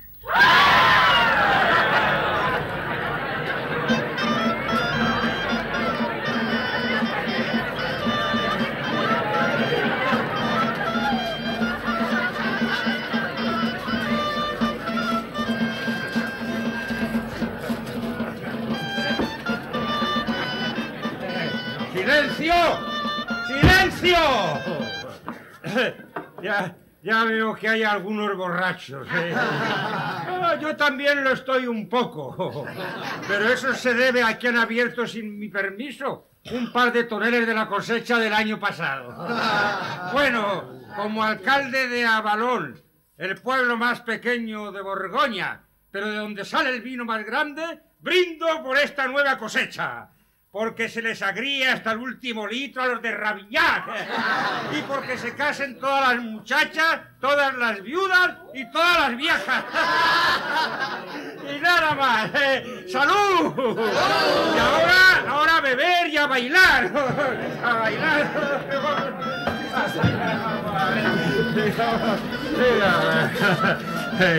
Hola, Samivet. Hola, Teresa. Tomad la primera jarra de mosto para vosotros. Ay, cómo me gusta veros en esta mesa y en ese sitio, que fue el sitio donde se sentaba su padre y su abuelo y el abuelo de su abuelo. ¿Te enteras, Teresa? Sí, me entero. Esta es la segunda vez que vienes a la fiesta de la vendimia, ¿verdad? No, la tercera, señor Boclet. Ya lleváis tres años de casados. Mm, ¡Qué barbaridad! ¿Cómo se pasa el tiempo? Y parece que fue ayer cuando la trajiste de Dijon. Tres años, ¿eh? Eh, Bueno, os dejo. Eh, bebed todo lo que queráis. Hay que celebrar en grande la mayor cosecha que se recuerda. Hasta luego, ¿eh? Hasta luego, Teresa. Para seguir bailando. Hay que celebrar la mayor cosecha que se recuerda. Todos los años se celebra la mayor cosecha que se recuerda. No creo que te moleste que festejemos la vendimia. Eso lo hicieron nuestros padres, nuestros abuelos. Y los abuelos de vuestros abuelos. Sí, sí, sí, ya lo sé, siempre igual. El alcalde que brinda, los hombres que se emborrachan. Son nuestras costumbres, Teresa, nuestras tradiciones. Y estamos muy orgullosos de ellas. Tradiciones. Una gran borrachera general y al otro día encorvarse nuevamente sobre la tierra. Es nuestro deber, Teresa, cuidar la tierra, la tierra que labrarán nuestros hijos, la tierra que nos da el pan. La tierra donde los han de enterrar.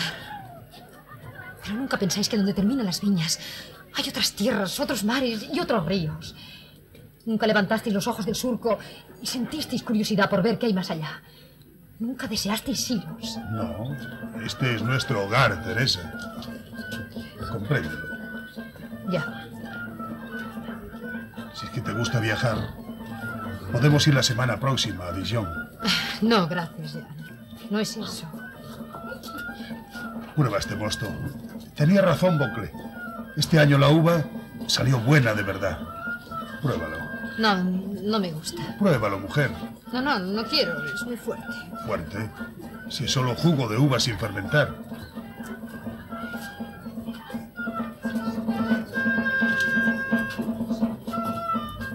Todos los años Jax toca lo mismo. Sí, creo que es lo único que sabe. Quiere sacarme a bailar. No, sí. Yo no bailo bien, Teresa. Sí, es verdad. No lo recordaba.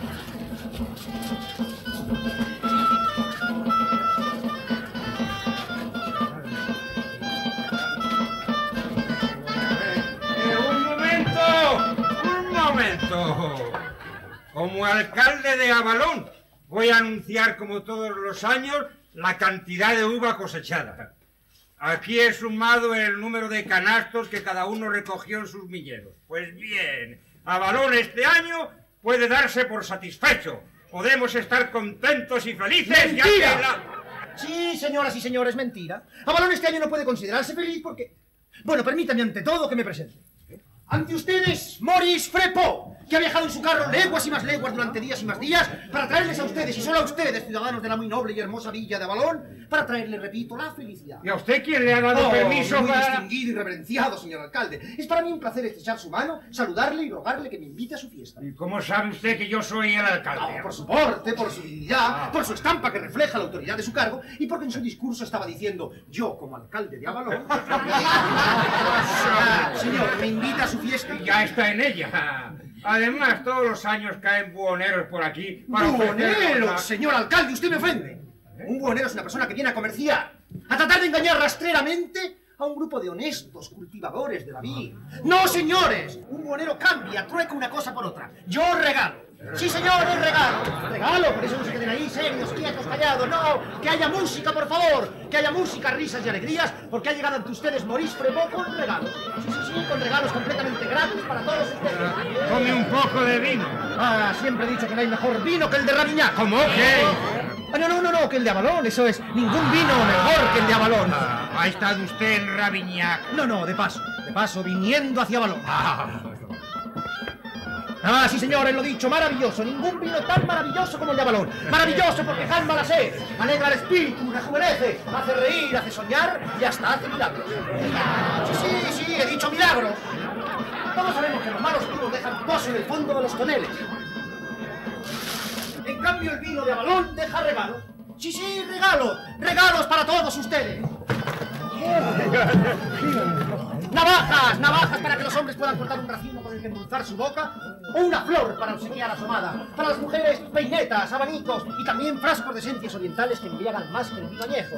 Regalos, regalos que para todos ustedes ofrece Maurice Frepo. Regalos para que recuerden que mañana en su carro pueden encontrar telas, azadones, botas, jabones, perfumes, hachas, mil y mil prodigios que ofrece Maurice Frepo.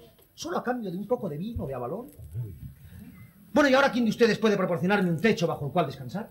En mi casa hay un cuarto para los forasteros. Si usted quiere. Oh, sí, claro que sí. Cualquier rincón será suficiente. Muy agradecido, señor. Samivé. Jean Samivé.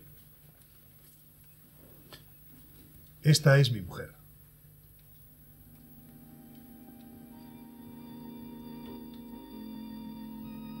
Encantado.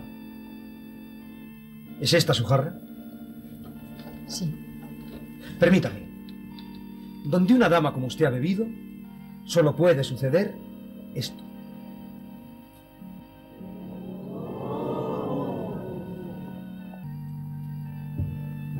Con mi agradecimiento y admiración.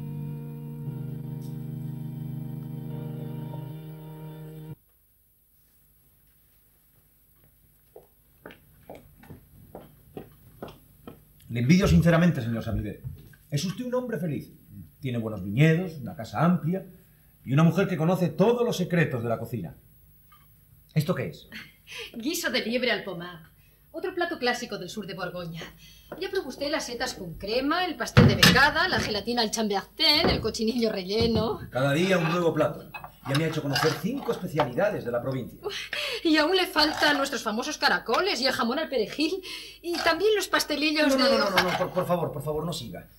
Sería muy triste que tuviese que recordar lo que perdí por, por haberme tenido que marchar de Avalón. Por nosotros puede usted estarse aquí todo el tiempo que quiera. ¿Verdad, Teresa? Claro que sí. Oh, no, no, no, no, muchas gracias. Ya, ya llevo cinco días. eh. Eh, he de seguir viaje, les he molestado bastante y, y aún quedan en mi carro cosas que cambiarlas por vino. ¿Y no le cansa andar continuamente de viaje de un lado a otro? No. Siempre se tiene enfrente un horizonte y siempre se desea ver qué hay tras él. Señora, en estas setas está toda la fragancia de los bosques de Borgoña. Sí, sí, sí, sí, no se ría. Saben a sombra, a frescura. Usted no guisa. Usted en cada olla crea un poema. Y qué exagerado, Maurice. No, no, lo justo solamente.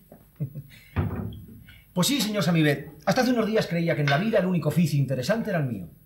Usted me ha hecho cambiar de opinión. Si usted se dedicara a criar vinos, No podría ir a ver qué es lo que hay más allá del horizonte. No, pero en lugar de un carro destartalado tendría una casa como esta, sólida, amplia, edificada sobre las ruinas de un torreón romano. Cuando tuviese sed, en vez de ir a un arroyo, tomaría de la bodega una jarra del mejor vino. Y en vez de dormir a la intemperie, como a veces he de hacerlo, tendría una alcoba cómoda en que el silencio y la paz me dejasen reposar todo el tiempo que quisiera. Sí, pero si fuese vinatero, también tendría que preocuparse por si la uva se cría bien o mal, por si el mosto fermenta como es debido. Y a veces tendría que levantarse de la mesa sin acabar de comer para ver si en sus campos han terminado de vendimiar de una vez por siempre. ¿Te marchas ya? Sí. He de ir a ver si se deciden a trabajar como es debido. Cuando los racimos no son propios, cuesta más el recogerlos. Volverás temprano. Poco antes de caer el sol. He de ir a ver cómo marcha aquello. ¿Usted cuándo se va? Mañana al mediodía. ¿Por qué, señor? Porque necesito algunas cosas de su carro. Tengo buenos vinos y creo que podemos llegar a un acuerdo. Oh, claro que sí. Encantado, señor. Delo por seguro. Hasta la tarde, entonces. Adiós, señor. Adiós, Jan. Ah, Teresa, ¿Sí? ayer tarde cuando yo fui a las viñas, estuviste en el granero, ¿verdad? Sí. ¿Por qué? No, nada. Como he visto aquí este saco, eh, que antes no estaba, por eso lo pregunto. ¿Lo bajaste tú sola? Sí. Ten cuidado. Pesan mucho. Te puedes hacer daño. Otra vez, pídele ayuda a alguien. Hasta la tarde.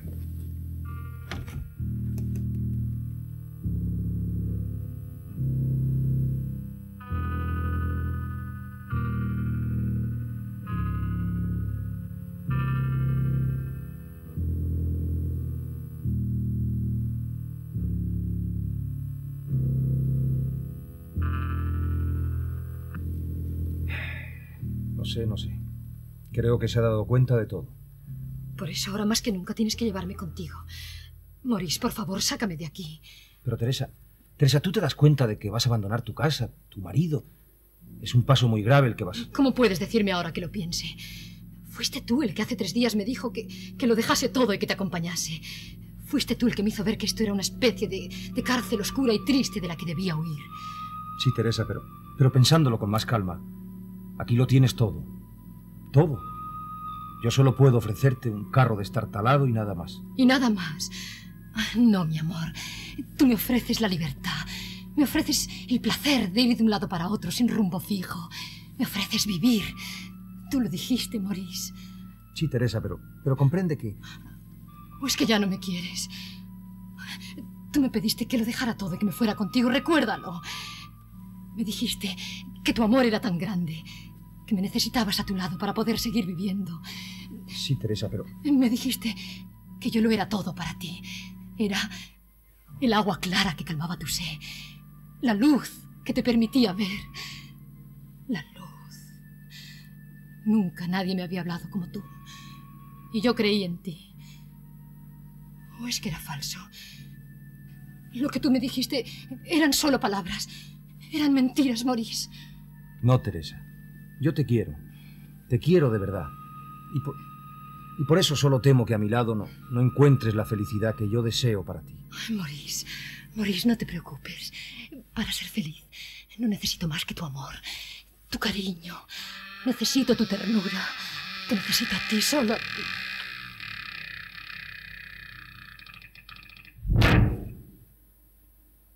¿Y eso? No sé. Habrás dejado la puerta abierta y el viento la cerró. Maurice, no te preocupes por nada. Piensa que desde mañana estaremos juntos para siempre. Ay, para siempre.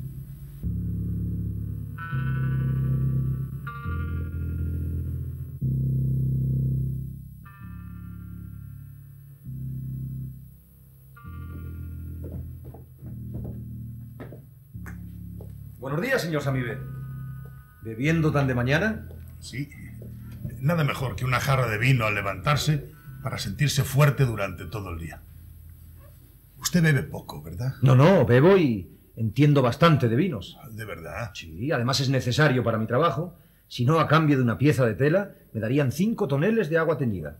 A propósito de su trabajo, ¿recuerda que ayer le dije que necesitaba algunas cosas de su carro? Ah, sí, sí, sí, es verdad. ¿Qué desea? Verá. Necesito media docena de hoces, dos tijeras grandes para podar, seis rollos de cuerda, veinte cajas de velas y alguna cosa para hacerle a mi mujer un regalo el próximo mes, cuando celebremos nuestro cuarto aniversario. Pues sí, creo que puedo proporcionarle todo eso. Y a buen precio. Yo ya conozco su mercadería y sé que es buena. Pero antes de que cerremos trato, quiero que compruebe la calidad de mis vinos. Me fío de usted, señor. Por algo su bodega es la más famosa de la región. Sí, es verdad. Usted está enamorado de su profesión y yo de la mía. Sabe, no me conformo con producir una sola clase de vinos, no. Al contrario, me gusta lograr una gran variedad. Por eso en mi bodega podrá usted probar todos los tipos de vino que, que hay en Borgoña y algunos otros que aquí se desconocen. Por ejemplo, con la cosecha pasada hice cuatro tipos de vino.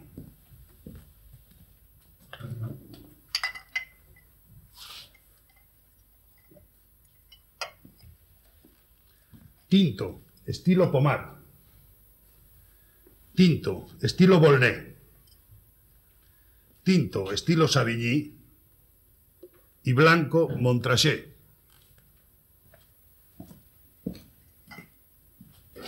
Beba, hombre, beba. Bueno, yo le acompañaré. Dicen que bebiendo dos se bebe mejor.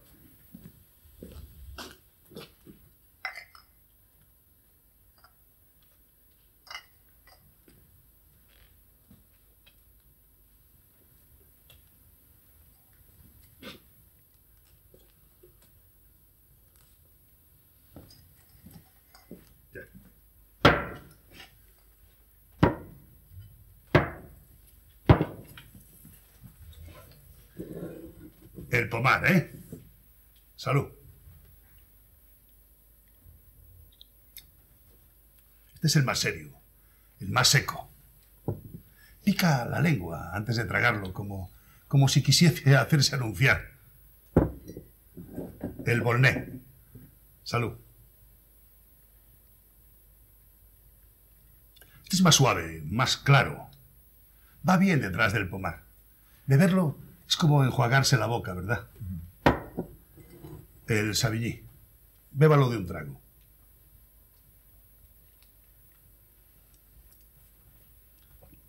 Ahora paladelo.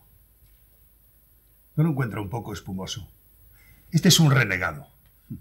Es un Borgoña que quiere hacerse pasar por champán. Es el que menos me gusta de todos. Pero no se preocupe. Aquí está el Montrachet. Mire. Mire qué transparencia. Blanco como el marfil. Ahora huélalo. Qué aroma, ¿verdad? Si usted lo vendiese, podría decir de él lo que dice de los perfumes. Eso de la eh, esencia maravillosa y, y el, el perfume oriental y todas esas cosas. ¿eh? Salud. Salud. ¿Qué le parece? Son buenos, buenos de verdad. Y estos son los del año pasado. Antes de marcharse, tiene que probar los que llevan casi medio siglo en la bodega. Nunca habrá bebido nada igual. Bueno, si es que le gustan los vinos y sabe apreciarlos. Oh, sí, claro que sí. Entonces acompáñeme. Daremos una vuelta por la bodega.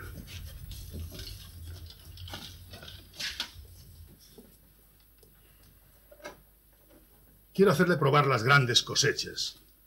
La del 93, el blanco del 16.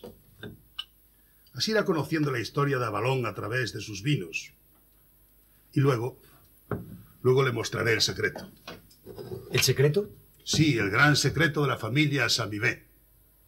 Probará el vino que preferían mi abuelo y mi padre. Probará el vino que yo también juzgo como el mejor del mundo. ¿Algún Borgoña del siglo pasado? No, no, el vino que siempre ha preferido mi familia no es ningún Borgoña, no, ni siquiera es francés. ¿Ah, no? No, no, es español. Me gustaría ver la cara que pone en el pueblo, si supiese que para la familia Samibé lo más valioso que guardan en su bodega es un tonel. Un tonel de amontillado. Vamos, venga.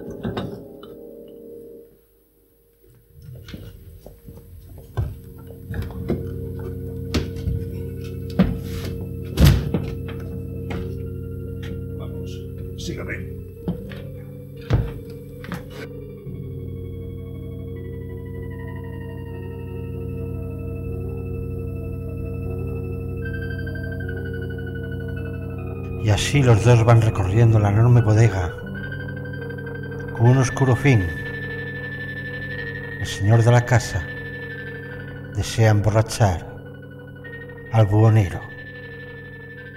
Y junto a los pequeños barriles se van parando de uno en uno y tomando una a una jarras de vino.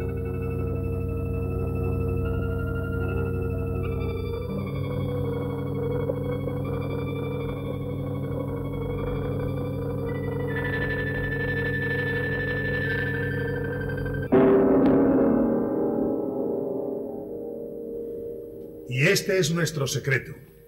El amontillado español de 1773. Unas gotas en cualquier tonel de vino nuevo bastan para darle el mejor buqué. Tome. Beba.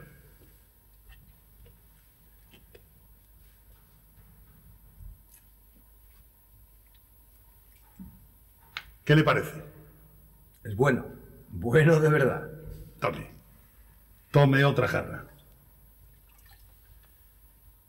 Nunca volverá a probar un vino igual. Yo le encuentro un sabor a... No sé. No tengo su facilidad para hablar, decir cosas bonitas. Soy demasiado seco, demasiado torpe. A veces me gustaría poder explicarle a alguien, a usted por ejemplo, qué es lo que siento cuando pruebo este vino. Y decirle a mi mujer cosas agradables. Ella me reprocha siempre que no le hablo. Y es que no sé hacerlo bien, ¿sabe? Teresa piensa a veces que yo no la quiero porque no vuelco en su oído halagos y zalamerías. Pero es que no sé. Usted sí, ¿verdad? Sí que. Sabe hablar, decir cosas bonitas. Pero ahora no podría. Me parece que se ha mareado.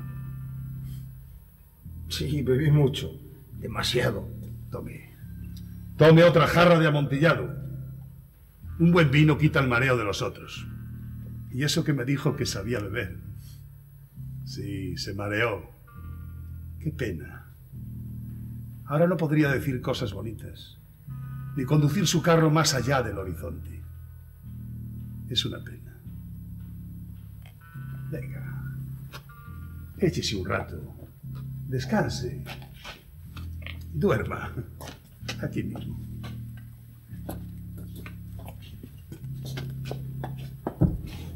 Mientras yo trabajo un poco.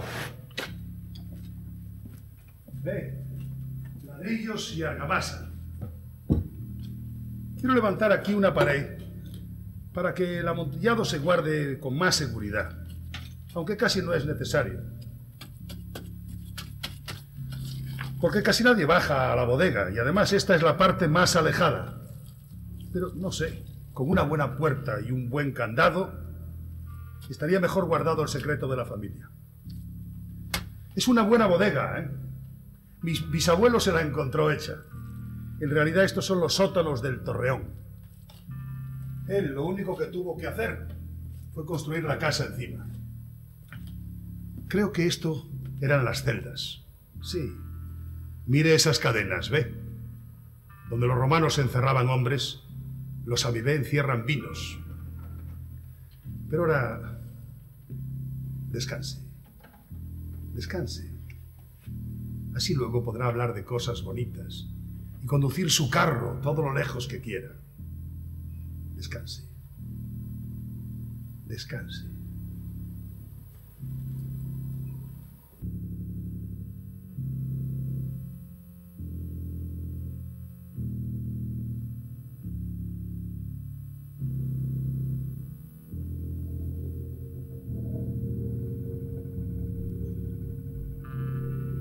Cuando despierte, descubrirá que ha sido encadenado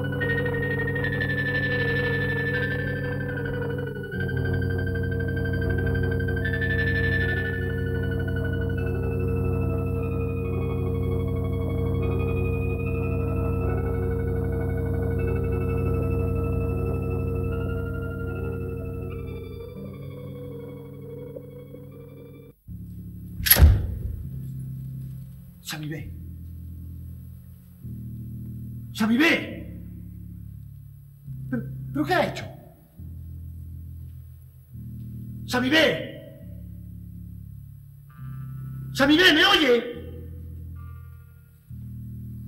¿Por qué me encadenó? Samibé.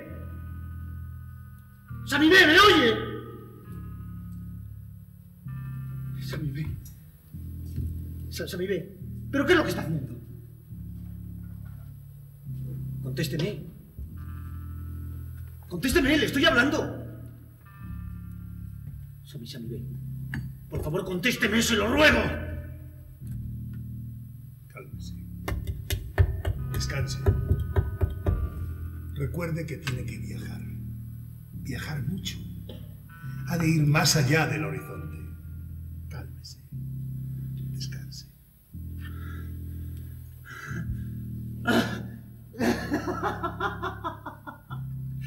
Era una, era una broma, ¿no es cierto? una broma por no saber beber. Usted quería gastarme una broma para que cuando me despertara me asustara.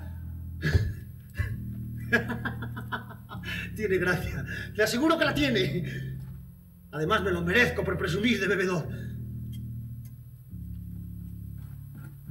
Samibé. Sa- Samibé, pero... Pero ya desperté. Ya- Ya está hecha la broma, ¿no le parece? Sí, claro, ya, ya está hecha. Ya está hecha. Si está hecha. ¿Por qué sigue poniendo ladrillos?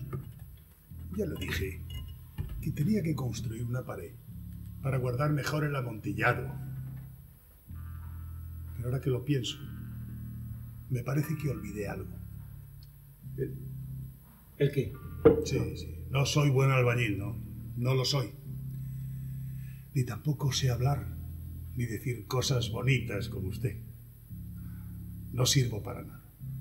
Mire qué torpe. Levanté la pared y olvidé el hueco para la puerta. Sí, claro, la puerta. claro. ¡Qué gracioso! Y sin puerta no se, no se podría entrar ni salir. Tiene razón. Sin puerta no se podría entrar ni salir. Es una buena idea. Así el amontillado estaría aún mejor escondido. ¡Samibé! Sa- ¡Samibé! ¡Usted no puede dejarme encerrado aquí! No, no, usted no sería capaz de hacerlo. Además, además, ¿por qué lo iba a hacer? ¿Por qué iba a dejarme encerrado aquí? Para que sea feliz. Usted dijo que quería una casa confortable, sólida, y la tendrá. Dijo que le gustaría tener a mano una jarra de buen vino cuando tuviese sed. Y ahí, a su lado, tiene un tonel del mejor amontillado. Y también dijo que en vez de dormir a la intemperie, le gustaría tener una alcoba donde la paz y el silencio le dejasen reposar. Y ahí la tiene. Ahí podrá reposar todo lo que quiera. Nadie le molestará. Ni una voz, ni un ruido. La paz. Sí, tendrá toda la paz que deseaba. Samibé. Samibé, hablemos en serio. Usted lo pidió. Usted lo dijo. Bueno, usted dice muchas cosas. Demasiadas, tal vez. ¡Samibé! ¡Samibé! No, no, no, no, hablemos en serio. Yo sé por qué lo hace. Quiere vengarse, ¿no es cierto? Vengarse por lo de su mujer. Le juro que, que entre ella y yo no hubo nada. Sí, sí, sí, se lo juro, nada. Fue ella. Fue ella, yo no. Fue ella la, la que me pidió que le llevase conmigo. Yo no. Yo, yo le dije que, que no debía abandonarlo a usted. Le dije que, que no dejase este lugar. Le dije que era su deber. Le dije que... Le dije. Le dije. Ve cómo tengo razón. Ve cómo dice demasiadas cosas. Le debe cansar hablar tanto. Sí, es lógico. Pero ahora descansará. Samibé. Samibé, le advierto que no me asusta. No me asusta, me oye. No le servirá de nada. ¡De nada! En el pueblo me buscarán por todas partes. Sí, me echarán de menos y me buscarán por todas partes. Claro, que sí. Verán mi carro y, vendrán a buscarme. ¿Me oye? No le servirá de nada. ¡De nada! Así, que no siga, se lo aconsejo. No siga, se lo aconsejo y, y suélteme. ¡Suélteme! Cálmese. Tranquilícese. Debe estar muy cansado. Yo también lo estoy. Levantar toda esta pared no es un juego, pero entretiene. Y al mismo tiempo, uno descansa la cabeza y da tiempo para pensar, recordar. Se remueve la argamasa y a cada vuelta que se da con la paleta viene una cosa a la cabeza. Una vuelta y le veo sacar todas aquellas chucherías del tonel. Otra vuelta y recuerdo cómo hizo salir una rosa de una jarra. Otra vuelta y recuerdo a mi mujer mirándole, sonriéndole. Y lo mismo pasa con los ladrillos.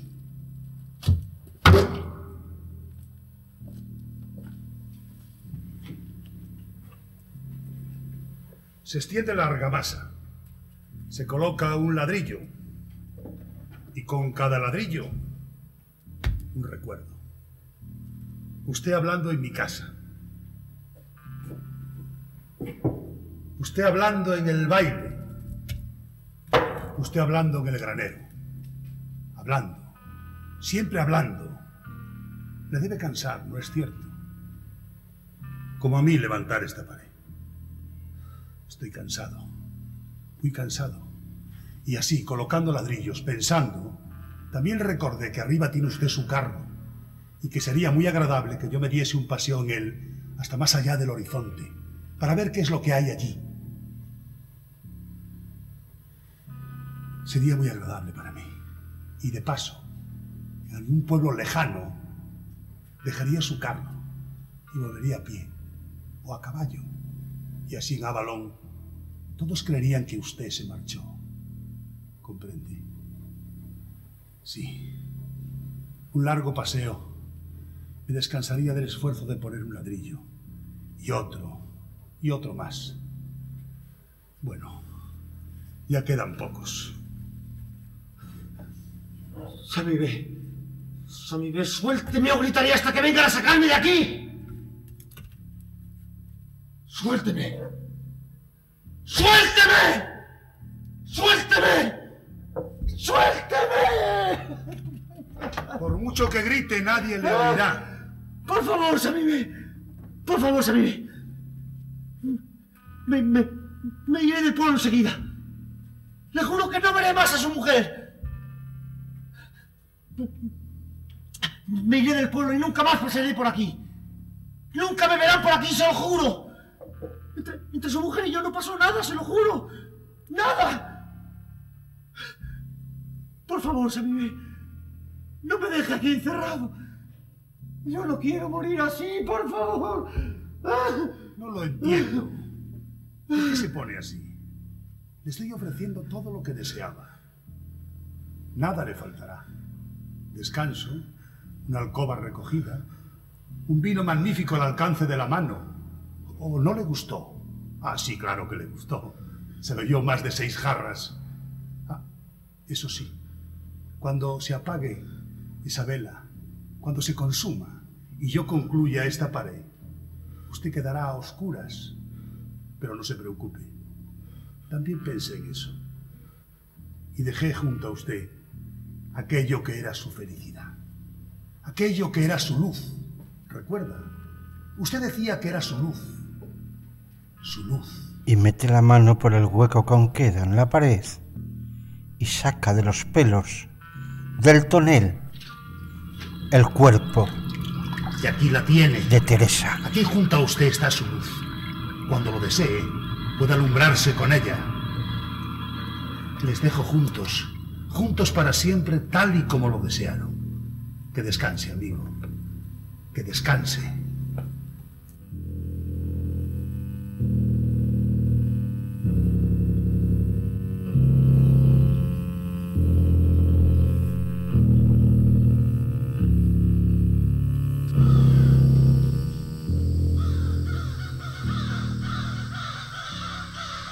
Yo de aquí no me muevo hasta que no amanezca. ¿Y tú?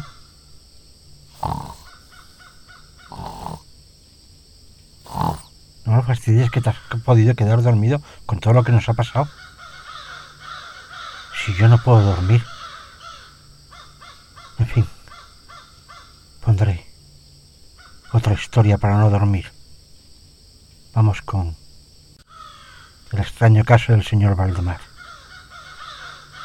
Por lo menos hasta que amanezca y poder irnos de aquí de una vez.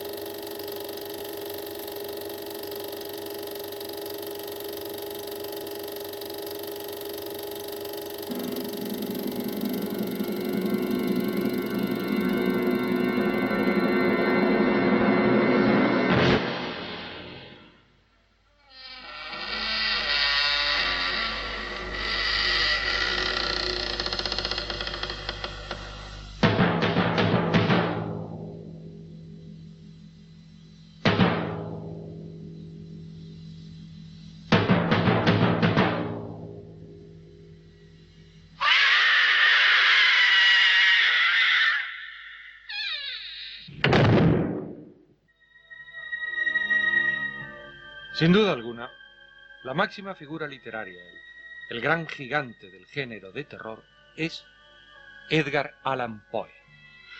Le recomiendo lean sus cuentos. Además, siempre son mejores las imágenes que un libro proyecta en nuestro cerebro eh, que ver en una pantalla de televisión o en una pantalla de cine eh, ese mismo libro adaptado, imaginado por otro. Hace ciento treinta y tantos años ya que Edgar Allan Poe murió en un callejón de Baltimore entre charcos de agua y montones de basura en uno de sus tremendos ataques de delirium tremens. Ciento treinta y tantos años. Y sin embargo sus cuentos, sus narraciones siguen teniendo el mismo impacto, la, misma frescura, la misma novedad. En estas nuevas historias para no dormir vamos a repetir eh, dos, solamente dos, de aquellas viejas historias, de aquellas historias de 1965.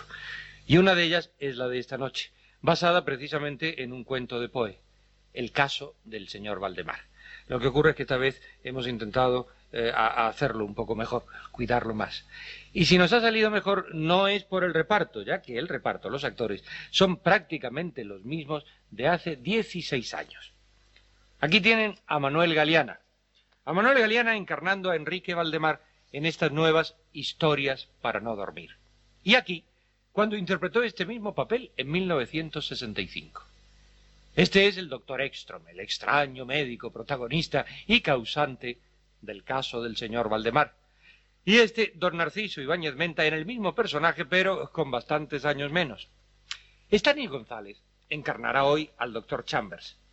Y véanlo ustedes aquí cuando representó el mismo papel. El tiempo es implacable. En cuanto a mí, pues ya lo ven ustedes. Eh, más barba, desde luego, menos pelo, muchos más kilos. Así soy hoy. Y aquí me tienen ustedes. Eh, Cuando realicé, dirigí, adapté este mismo cuento de Poe en 1965. Aún no comprendo por qué se empeñaban en decir que era un niño prodigio. En fin, deseo que encuentren la historia de esta noche tan nueva, tan, tan fresca, tan llena de vida, como yo mismo me siento hoy en día, como yo, como yo me siento de- de- de- de- hermano, hermanita, por favor, al sol, lléveme al sol, lléveme al sol, lléveme al sol.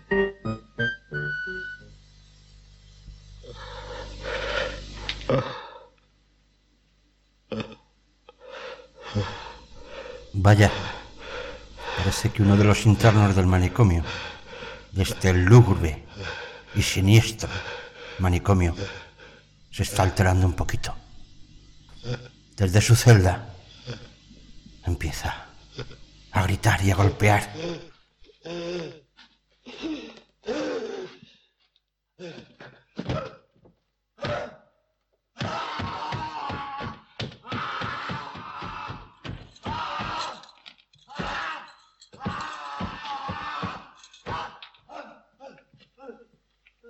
Pero, pero no te preocupes. Ahora entrará un enfermero, o debería decir, un carcelero, a darle su merecido.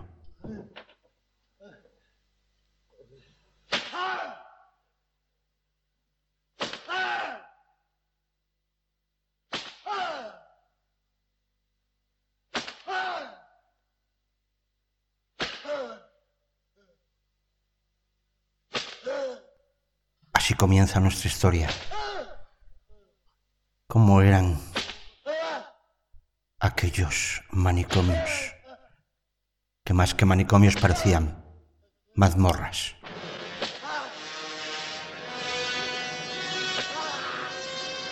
Y ahora, en poco tiempo, tres caballeros, bien vestidos, recorrerán las siniestras galerías camino del despacho del director.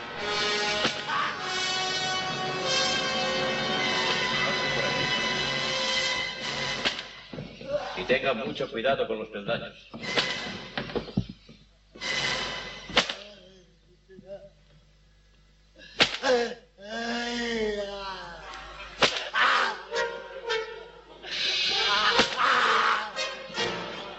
Aquí tenemos las celdas de castigo.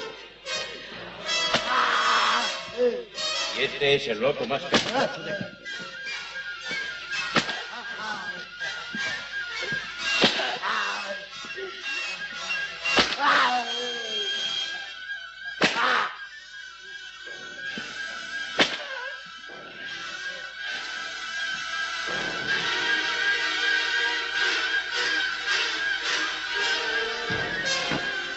De Fernando Domínguez. El caso del señor Banamana.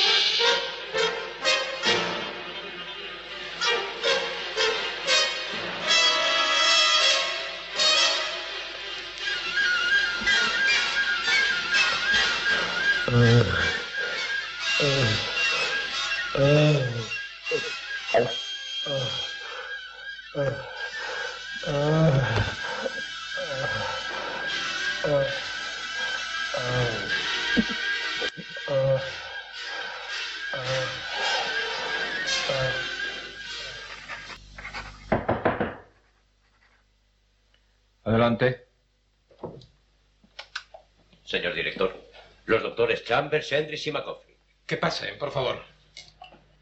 Adelante, señores. Harrison. ¿Cómo estás, Ernest? Hace lo menos siete u ocho años que no te veía. Sí, desde aquella consulta en casa de Lady Bolton Sanders, ¿recuerdas? Yo diagnostiqué un cálculo en la vesícula. Tú te empeñaste en que se trataba de colecistitis. Apostamos una cena en Lores para después de la autopsia. y perdimos los dos. Al abrirla nos encontramos con un tumor en la cabeza del páncreas. Permíteme que te presente al doctor Jonathan Hendricks, neurólogo. Encantado, doctor. Lo mismo digo. Y al doctor Schamberg, uno de nuestros mejores clínicos. Puede que le recuerdes de la facultad. Pues no, realmente. No es probable, doctor. Cuando usted se doctoró, yo estaba acabando la carrera. Bueno, tendrán que disculpar al viejo curandero Bonen su ignorancia sobre el mundo exterior. Pero comprendan, hace seis años que el gobierno creyó prudente, para resguardar la salud del pueblo, recluirlo en este manicomio y nombrarle director. Un brandy, caballeros. Desde luego.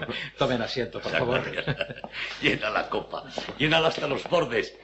Ay, hace frío en este endiablado pueblucho de Carmen. He hecho encender desde temprano las chimeneas de sus habitaciones porque supongo que pasarán la noche aquí. Desde luego no es muy agradable la perspectiva de otro viaje de regreso a Londres sin haber antes descansado. ¿Cuánto tiempo tardará el doctor Ekstrom en su experimento? Pues... pues no lo sé. Ni él tampoco, supongo. Recuerdo que en Londres tardó casi cinco días en lograr el estado cataléptico en un anciano enfermo de cáncer. Cinco días o cinco minutos, pero yo sigo sosteniendo que no deberíamos autorizarle a experimentar con seres humanos. Adelante. El doctor Jackson Case. Hágale pasar, por favor.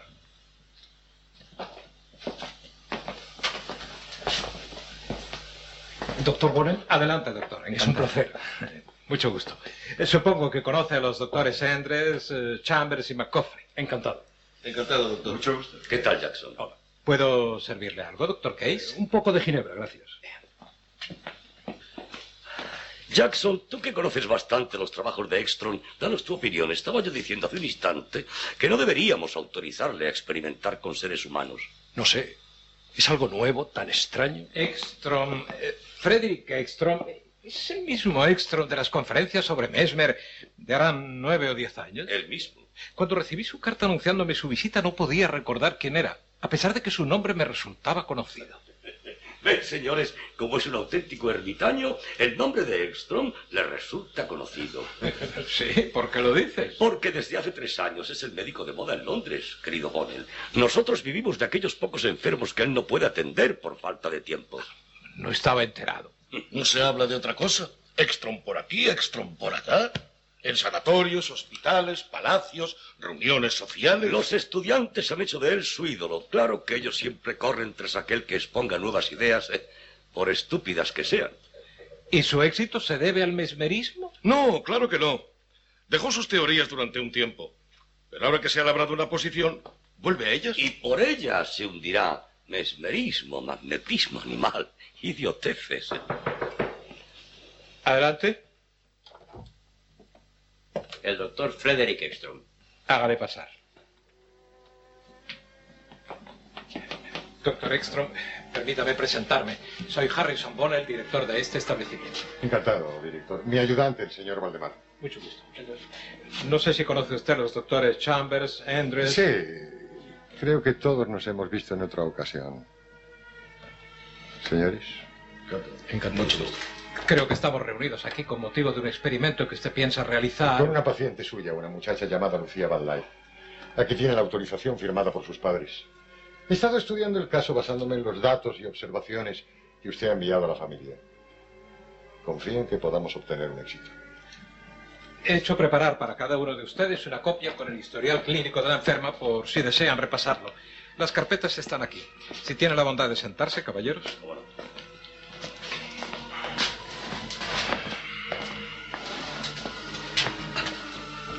Doctor Ekstrom, ¿cuándo piensa realizar el experimento? Por mí podemos empezar en el acto. Un momento. Perdone, doctor Ekstrom. En Londres usted informó al Colegio de Médicos que creía poder curar la locura mediante el mesmerismo y que intentaría probarlo en este experimento. Bien. ¿No cree que antes de realizarlo debería informarnos un poco más acerca de sus investigaciones? ¿Y sobre qué es exactamente lo que piensa hacer? Bien. No hay inconveniente. Ante todo quiero que tengan presente una cosa. Mi vida entera como médico, mis estudios, mis sacrificios, han tenido como fin el experimento que dentro de unos minutos voy a realizar. ¿Lo juzga usted tan importante? para mí trascendental. ¿Por qué, doctor? Verá. Desde hace muchos años, antes de doctorarme, me interesaron los estudios de Mesmer sobre el magnetismo animal. Luego profundicé en ellos y posteriormente, al comprobar que yo también podía realizar todo cuanto él realizó, al ver que yo también tenía ese, extraño fluido o fuerza o don o como quieran ustedes llamarle, que Mesmer empleaba para sus experiencias, resolví dedicar toda mi vida al estudio del magnetismo y a probar su existencia. Al principio nadie hizo caso de mí. Era solo un medicucho ignorado que hablaba sobre cosas desacreditadas. Un pobre loco que juzgaba como científicos experimentos que para el resto del mundo eran solo trucos de prestidigitación. Nadie se molestó en oírme. Y tuve que abandonar por un tiempo mis ideas. Tuve que trabajar duramente año tras año para que se me escuchase y ahora... Ahora por fin vuelvo a exponer mis teorías. Pero, doctor Ekstrom, ¿no cree peligroso para su reputación jugar con el mesmerismo? No, no es un juego. Es una ciencia. Aún no ha sido reconocida como tal. Claro que no. A Mesmer lo expulsaron de París en 1784 acusándole de curandero, de tramposo y de embaucador. Pero hoy, yo y varios otros colegas, aquí en Inglaterra y en Alemania y en Francia, hemos comprobado que Mesmer tenía razón, que existe un magnetismo en el hombre. Idioteces, Ekstrom. No sé lo que se propone, pero no creo que hable con sinceridad. Usted sabe que el magnetismo animal no existe. ¿Por qué? Porque no lo ve. Bueno, pues puede ser. Puede ser, Ekstrom. Yo solo creo aquello que veo, o lo que me hace ver mi bisturí. ¿Y acaso ve usted el viento? ¿Puede usted ver la fuerza del imán? ¿Acaso ve usted a Dios, doctor? El viejo argumento. El viejo y el nuevo. Usted, doctor. Todos ustedes han presenciado mis experiencias en estos últimos tiempos. Yo he logrado adormecer a enfermos hasta el punto de que sus cuerpos se hicieron insensibles por completo. Usted mismo, doctor, clavó una aguja en el brazo de una de sus pacientes que yo dormí y comprobó que no sentía nada, que no se movía, que no despertaba. Además, Bueno, bueno, cuando está yo... bien, está bien. Lo que usted quiera. Le aceptamos que existe el magnetismo. Le aplaudiremos siempre que usted logre hacer dormir a una gallina y nos asombraremos de que sus magnetizados no sientan los pinchazos. Está bien, de acuerdo. Pero ¿qué pretende hacer con todo eso? ¿Llenar un circo? ¿Exhibir sus habilidades en una feria junto al tragasables y la mujer barbuda? ¿O acaso quiere que todos nuestros estudiantes de medicina quemen sus libros y se dediquen a hacer pases mágicos? Sinceramente, Estrom. Sinceramente, no logro ver qué es lo que se propone. Usted no ve nada de nada porque está ciego. Le advierto esto. Todos nosotros estábamos ciegos. Teníamos en nuestras manos una fuerza poderosa y no sabíamos cómo utilizarla. ¿Comprenden? Hasta hoy hemos estado jugando con el mesmerismo. Lo usábamos solamente para experiencias sin importancia. Por eso considero fundamental lo que hoy intentaré. Creo que por fin he encontrado en qué usar esa fuerza incalculable. Le felicito. ¿Y qué piensa hacer con ella, Ekstrom? ¿Embotellarla? Curar. Imbécil. Por favor, señores. Por favor, R. Por favor, señores. Por favor. Les ruego que se tranquilicen y no se dejen cegar por sus ideas. Serénense. Si de esta reunión la ciencia médica ha de lograr algún beneficio, creo que no será mediante insultos. ¿No les parece? Sí, sí, por supuesto. Bien. De acuerdo, señor director. Ruego al doctor McCoffrey que me disculpe y que me escuche. Señores, ¿qué diferencia visible hay entre una varilla de hierro común y otra imantada? Aparentemente ninguna, ¿verdad? Sin embargo, en la varilla imantada existe una fuerza, un fluido misterioso que atrae hacia sí a otros objetos de hierro y de metales diversos. El imán es pues un fluido magnético mineral. ¿Existe un fluido semejante en el reino animal? Sí. Yo puedo atraer, gracias a mi voluntad, la voluntad de otra persona.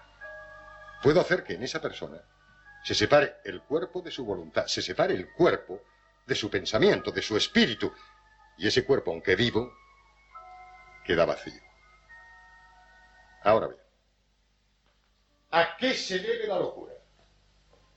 A que una pequeña parte del cerebro está dañada, una pequeña parte de nuestro cuerpo, ¿no? de nuestro espíritu, de nuestra fuerza vital. Ese espíritu, esa fuerza es inmaterial, por lo tanto no puede dañarse. Nosotros hemos visto magnetizar a ancianos, a niños, a mujeres, a hombres, a personas fuertes, a personas débiles, pero nunca, nunca hemos probado magnetizar a un loco. Y yo pregunto, si un loco lo es a causa de que su cerebro está dañado, o sea, a que su físico imposibilita razonar a su voluntad, es decir, a su espíritu, al separar a ambos, al independizar la voluntad del cuerpo, esa voluntad por sí sola razonará, funcionará normalmente.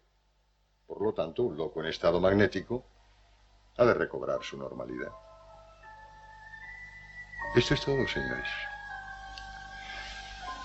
¿Cuál es ahora su opinión?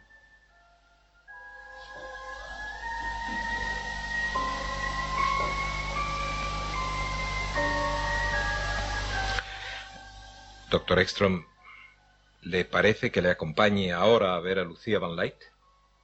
Cuando guste. Permítame indicarle el camino. Doctores, por favor.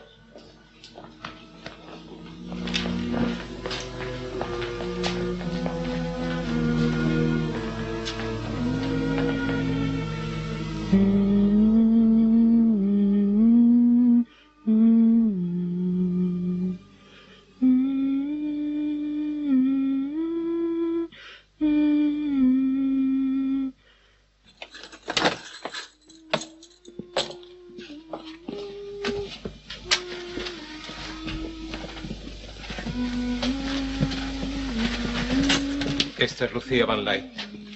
Siempre está así. Es una buena muchacha, se porta muy bien. No habla. Solo de lo que le interesa.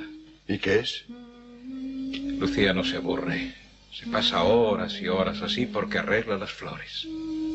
¿Verdad, Lucía? Sí, ¿Cómo arreglas tus flores? limpio los pétalos, limpio las hojas, limpio los pétalos, limpio las hojas, limpio los pétalos, limpio las hojas. Lucía, Sí, ¿cómo te llamas? ¿Cómo te llamas? ¿No lo sabes?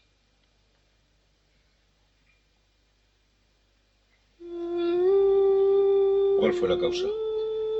El doctor Ekstrom puede explicársela. La conoce tan bien como yo. Eh, Fue por una impresión. Su familia vive en el campo, son labradores. La madre había dado a luz por octava vez y Lucía quiso sacar a su hermanito de seis días a dar su primer paseo. Lo llevó a la huerta en brazos, de repente tropezó en una raíz, el niño cayó y, y quedó muerto. Lucía se quedó mirándole sin comprender nada. Luego se agachó a recoger aquello que se le había caído y que estaba sucio de tierra allí entre las flores y quiso limpiarlo. Quiso arreglarlo. Así.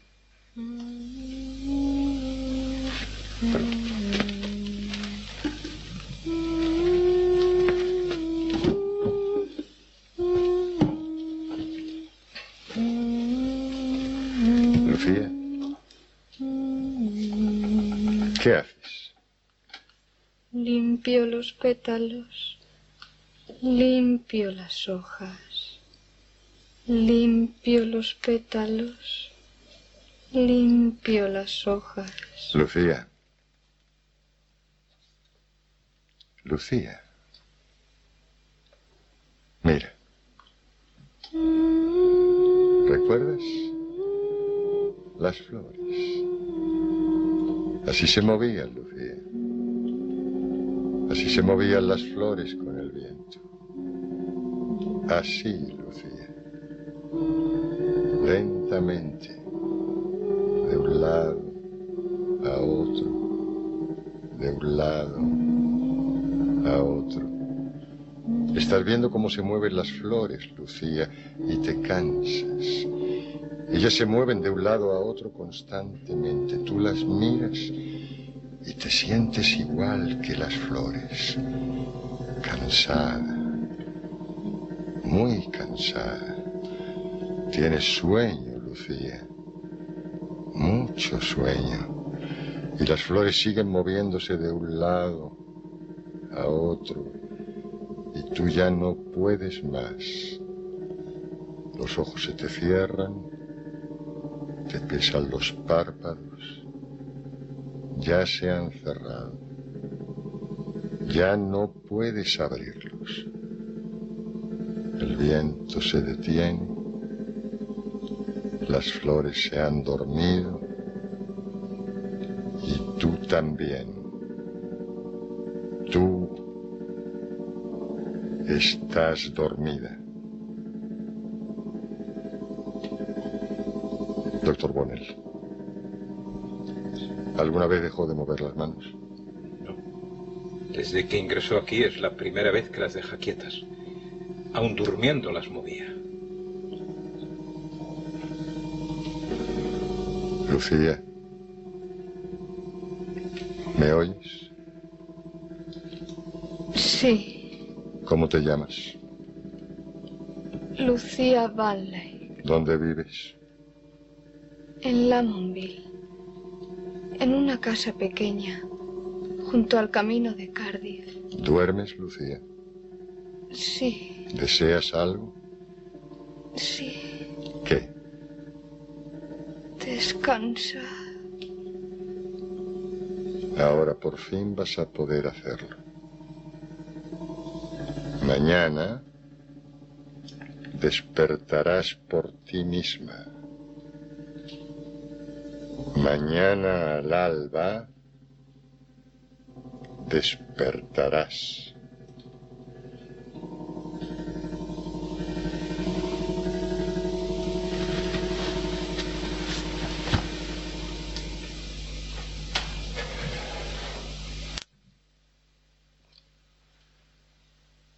Creo que eso es todo, señores.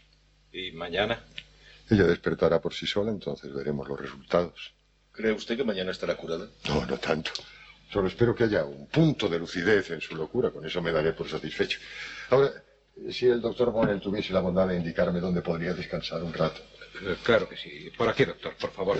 Y ustedes también, si tienen la amabilidad de seguirme.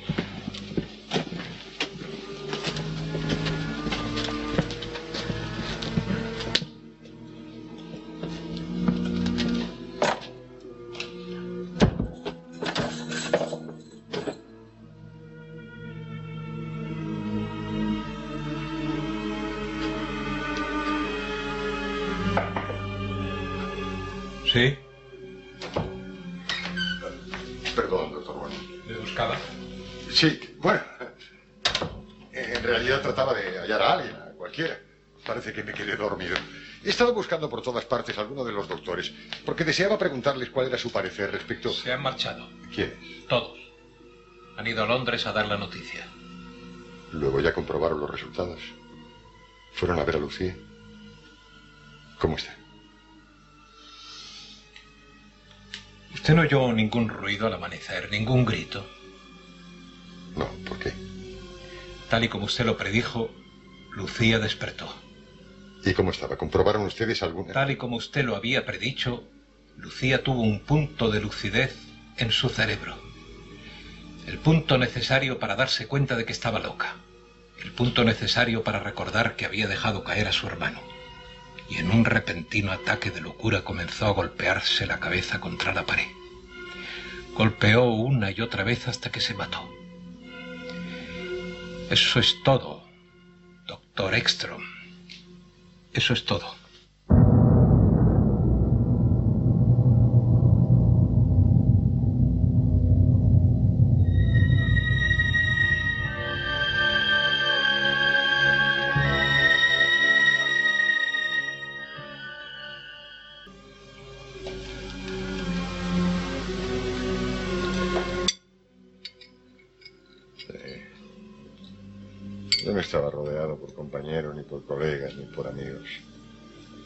Eran solo buitres, chacales los que tenía a mi lado.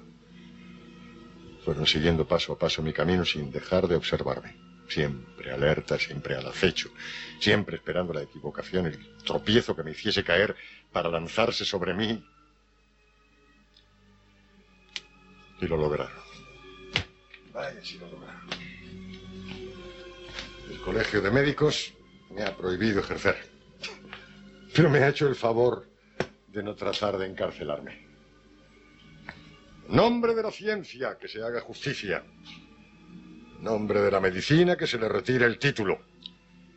Nombre de los miles de libras que le proporcionaban sus pacientes, que se le prohíba ejercer. Y así, además de hacer justicia, podrán repartirse mi clientela.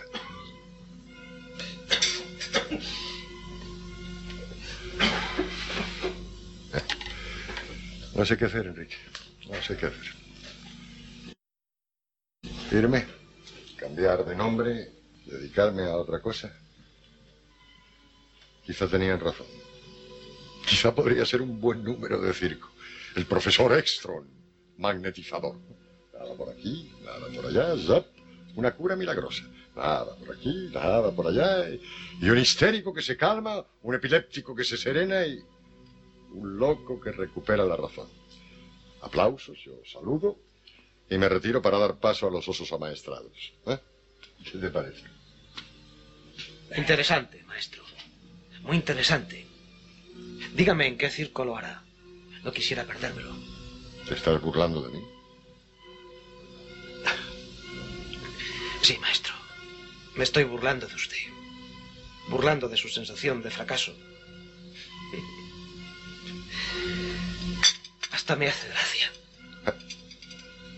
¿Te hace gracia ver cómo se ha hundido algo a lo que yo he dedicado mis estudios, mi trabajo, mi vida entera? Eso te hace gracia. Sí. Me hace gracia ver que usted es tan ciego como ellos. ¿Qué quieres decir? Usted se encuentra en ese estado depresivo a causa de lo que los demás médicos han hecho con usted, ¿verdad? Ellos se valieron de su fracaso para desprestigiarle, para humillarle, expulsándole finalmente del cuerpo médico. ¿No es así? Exacto. Ahora bien, ellos creen que usted fracasó. Pero no puedo concebir que usted también crea en ese fracaso. ¿A dónde quieres ir a parar? A que la experiencia fue un éxito. Usted dijo que se conformaba con hacer brillar un solo punto de lucidez en el cerebro de aquella muchacha. Y lo logró. Sí. Pero luego... Luego. Nadie podía prever lo que sucedería luego. No, maestro. Usted está cegado por las consecuencias. Pero no lo dudé. Tuvo un gran triunfo. Yo quería imponer el magnetismo como arma eficaz contra la enfermedad y, y no lo logré. No lo logró aún. Pero no debe darse por vencido. ¿Cómo se ve que eres joven y que tienes toda una vida por delante? Si yo estuviese en tu lugar, Si usted estuviese en mi lugar, no creo que se sintiese muy satisfecho. ¿por qué lo dices?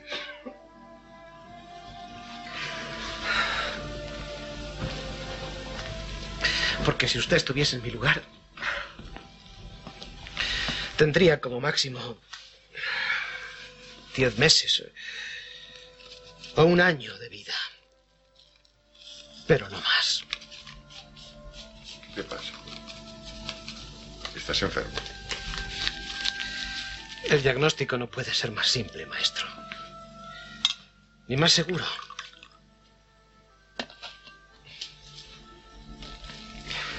Por eso llegué hoy un poco más temprano que de costumbre.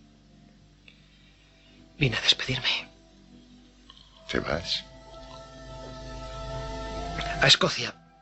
A intentar vivir un poco más.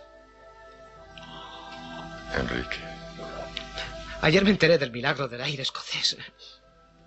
Dicen que con un poco de suerte puedo lograr dos meses más, o hasta tres. ¿Ve ahora por qué me burlaba de sus problemas? Desde donde yo estoy parecen tan pequeños, imperceptibles. Solo hay un gran problema, un gran deseo. Vivir. Con éxito o sin él, en la cumbre o humillado. Pero vivir. ¿Comprende, maestro? Vivir hasta el último minuto. Y tratar de conseguir por todos los medios un minuto más.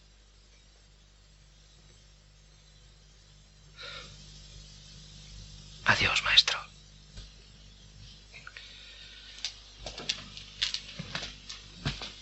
Espera, Enrique. Tratar de vivir un minuto más. Creo... Creo que podemos intentarlo. ¿A qué se refiere? ¿Recuerdas?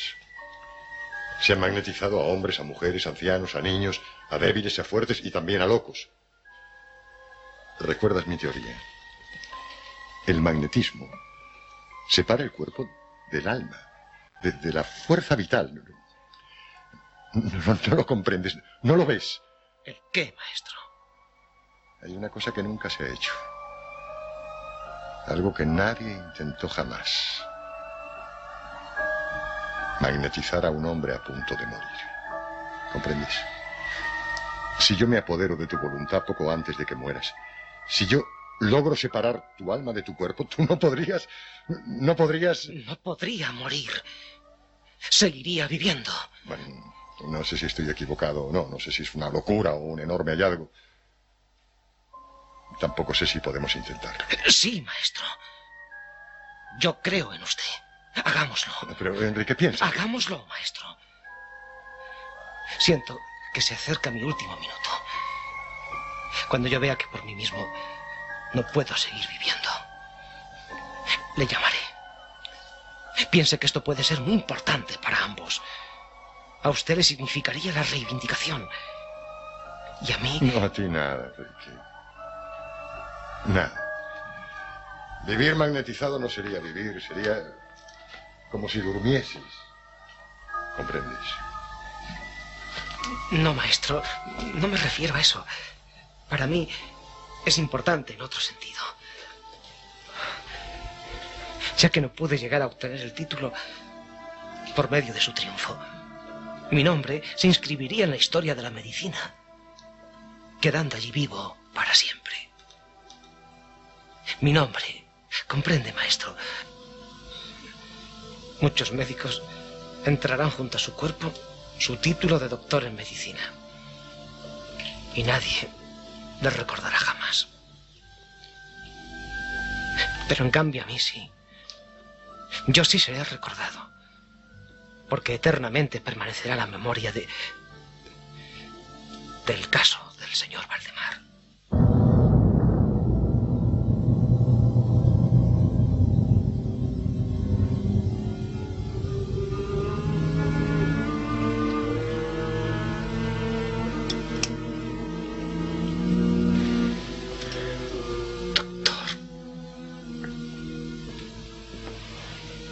¿Desea algo, señor Valdemar?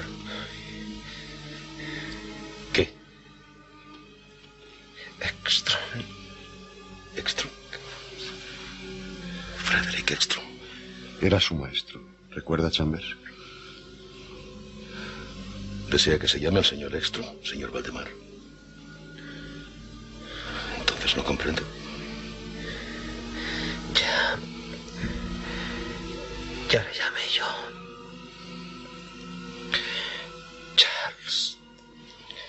Acérquese, por favor. Señor. Mi carta. Enviaste mi carta a Ekstrom. Sí, señor, pero se encontraba fuera de Londres, en Houston, una aldea cercana. Hice que Luis llevase la carta hasta allí. Partió esta tarde a todo galope.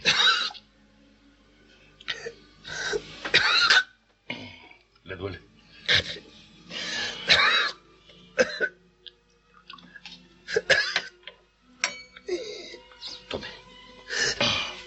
Esto le aliviará. Dentro de poco se sentirá muy mejorado.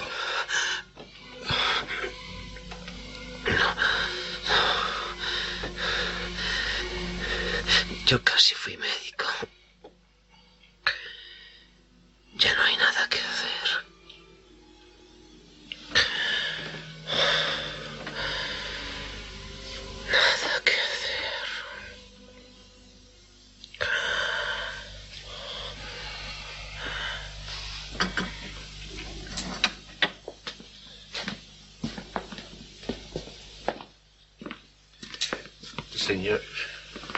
¿Usted sabe para qué quería el señor Valdemar a? Mm, No, no, señor.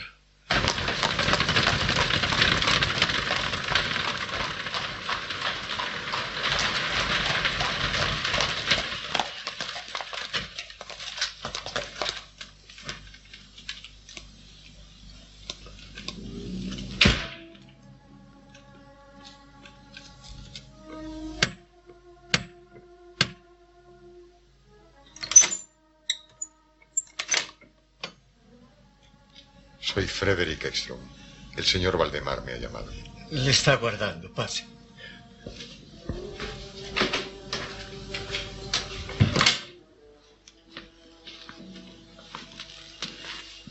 Aguarde un momento. ¿Quiénes están con él? Los doctores Chambers y Henry, señor. Hágame el favor de decir a los doctores que tengan la bondad de venir un instante. Bien, señor.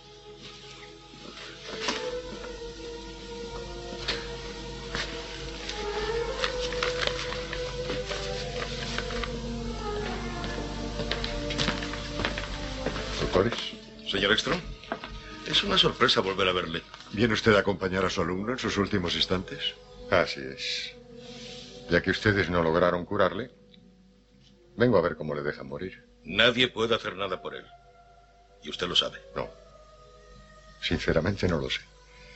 La última vez que le vi me dijo que estaba muy grave, pero no me aclaró hasta qué punto. Tampoco podía reconocerle por mí mismo. No tenía ya ese derecho. ¿Hay esperanzas? Ninguna. Calculo que morirá dentro de dos o tres horas como máximo. ¿No cree usted que pueda vivir hasta mañana? No. Es totalmente imposible. ¿Cuál es su estado actual?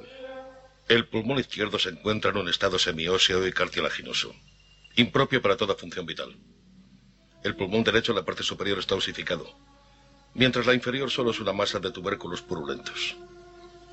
También sospechamos que padece un aneurisma en la aorta, pero los síntomas de osificación hacen imposible el diagnóstico. ¿Cree usted que podrá salvarle? No. Desde luego que no. Ustedes le desahucian definitivamente, ¿verdad? Así es. Entonces, señores, lean. En este documento de su puño y letra, el señor Valdemar expresa su voluntad de ser únicamente acompañado por mí en los últimos instantes de su vida. Es un pacto establecido entre él y yo. Por lo tanto, le ruego que se retiren de esta casa. Nosotros como médicos no podemos consentir que usted se Ustedes haga como cargo médicos afirman y certifican que el señor Valdemar morirá durante el transcurso de esta noche. ¿Sí o no? Sí.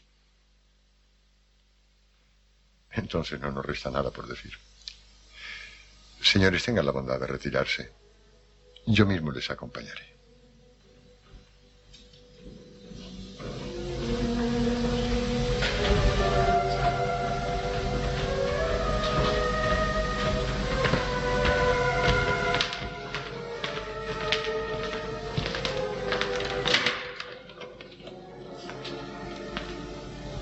Avísenos para extender el certificado de defunción. Usted no puede hacerlo. Lo tendré en cuenta. Buenas noches, señor Ekstrom. Buenas noches, doctor Chambers.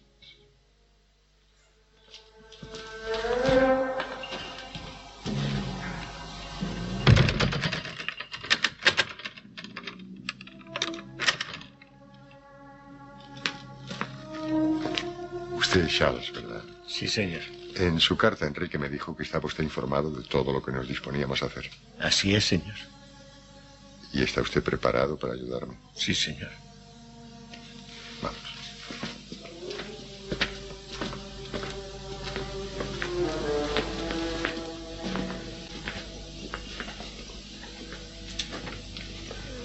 Enrique. Enrique. ¿Me oyes? ¿Estás dispuesto a dejar que te magnetice? Sí.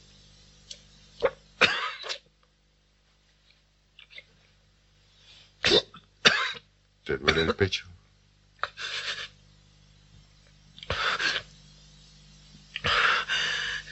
Es un dolor brusco, duro, ¿verdad?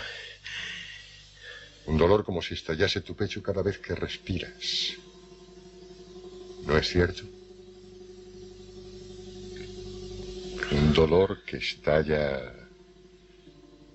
así. Respiras y estalla. Respiras y estalla. Respiras y estalla. ¿Ves? Igual que mi mano. Fíjate en ella. Pero mi mano se cansa. Se fatiga de abrirse y cerrarse. De abrirse y cerrarse. Y en tu pecho también se cansa el dolor. Y va cediendo. Por eso respiras más despacio. Como mi mano, que se abre y se cierra más despacio. ¿Ves? Esta es mi mano.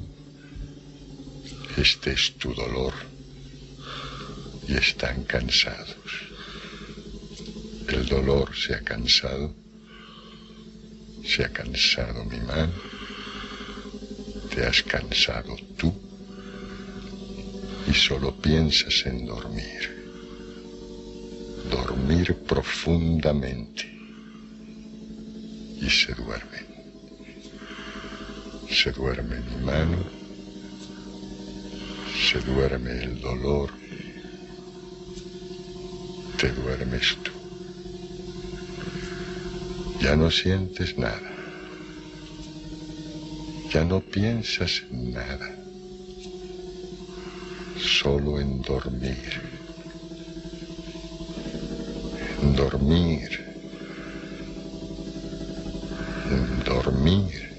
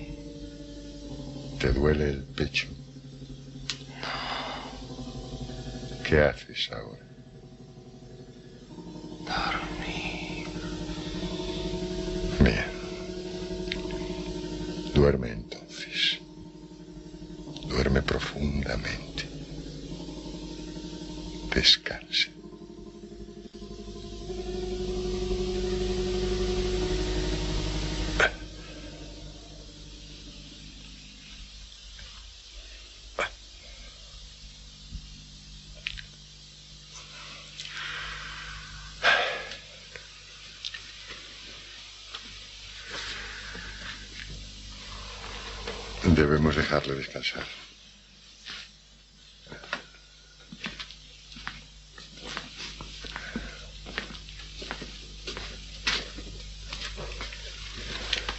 ¿Desea algo, señor? Ah, no, gracias. Siéntese usted también. Ahora solo tenemos que esperar. Hay que esperar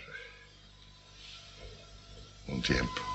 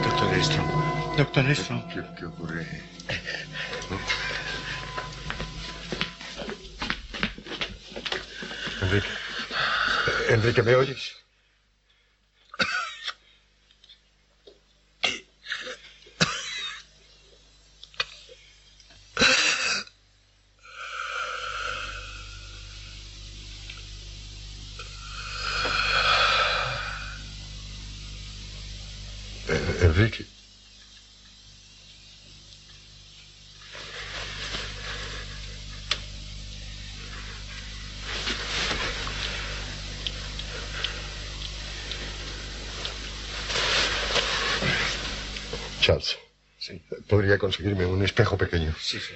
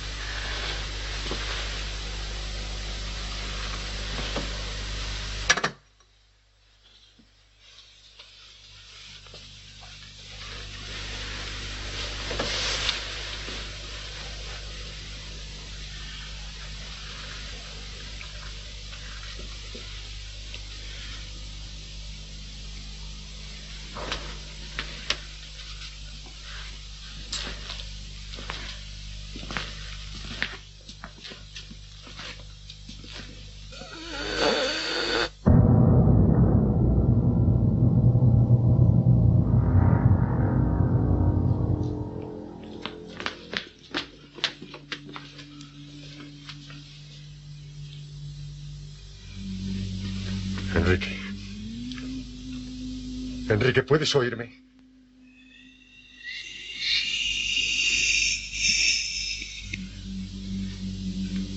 ¿Entiendes lo que te digo?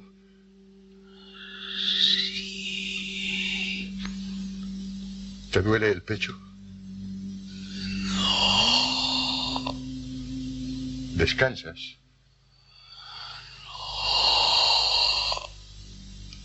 ¿Duermes?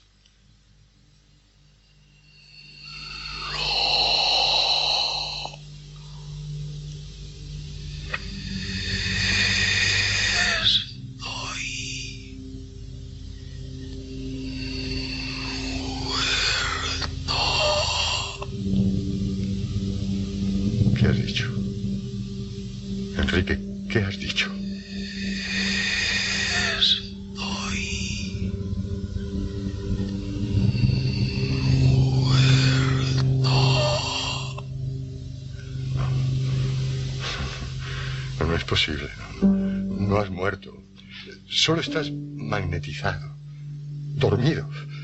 Yo logré que tú pudieses descansar y eso es lo que haces ahora. Descansar. Y podrás seguir descansando todo lo que desees. Podrás seguir viviendo todo el tiempo que quieras. ¿Me oyes? Todo el tiempo que quieras. Todo el tiempo que quieras. Todo el tiempo que quieras.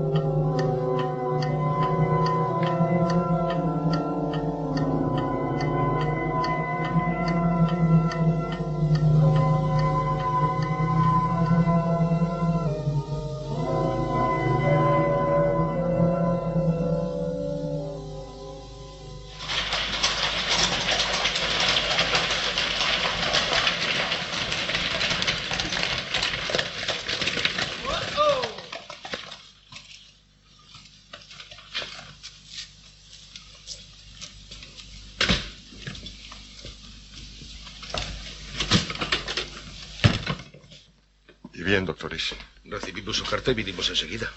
¿Qué opina? Nada. Parece imposible. Pero usted no ha podido curarle. No, desde luego que no. Pero al magnetizarle, he evitado su muerte. Ustedes conocían perfectamente el estado del enfermo. Ustedes sabían que era imposible que viviese una noche más. ¿No es cierto?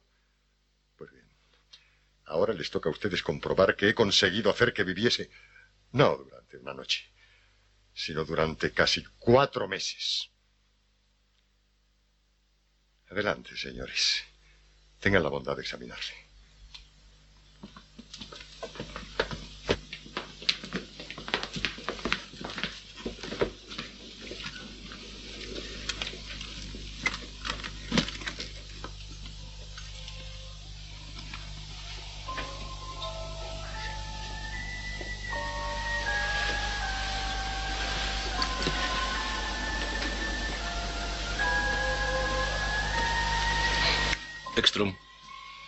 Este hombre está muerto.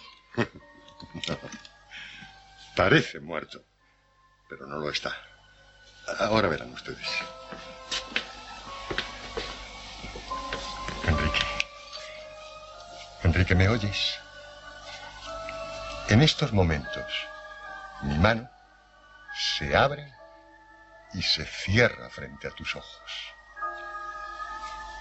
¿Sientes cómo se abre y se cierra? Igual que estallaba el dolor en tu pecho.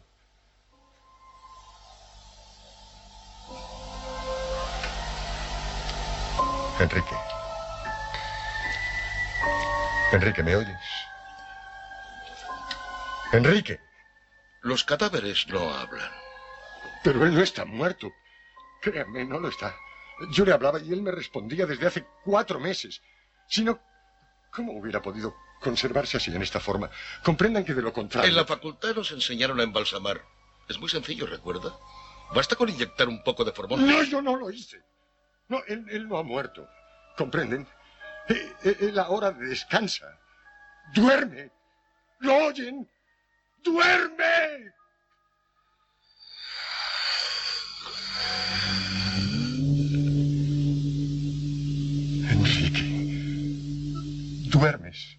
¿No es cierto?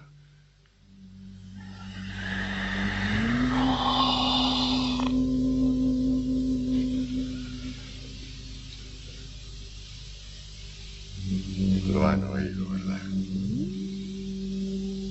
¿Han visto cómo sus labios se movieron? He logrado prolongar su vida durante cuatro meses. Prolongar su vida. ¿Se han convencido ahora? Sí. Pero es horrible. Como médicos, debemos aceptar el valor del experimento. Pero como hombres y, como cristianos, no sé. Creo que debería despertarle para que muera en la paz del Señor.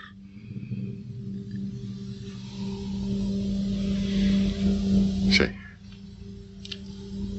Ahora sí. Ahora ya sí. Ahora que ustedes han visto lo que puede la fuerza magnética. De no ser por ella, este hombre hubiese muerto hace cuatro meses.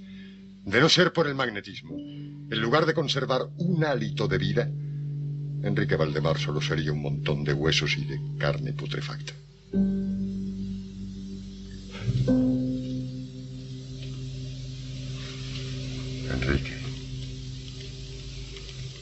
Enrique.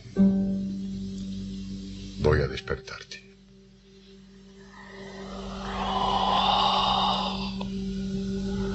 Es necesario.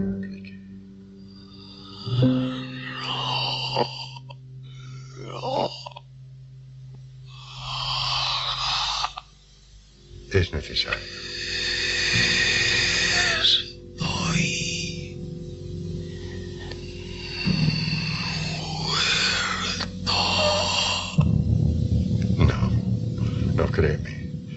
Solo estás magnetizado, dormido. Y debo hacerlo. Debo sacarte de ese sueño. Pondré mi mano cerrada ante tus ojos. Cuando la abra, despertarás. Cuando abra mi mano, tú despertarás. Despertarás.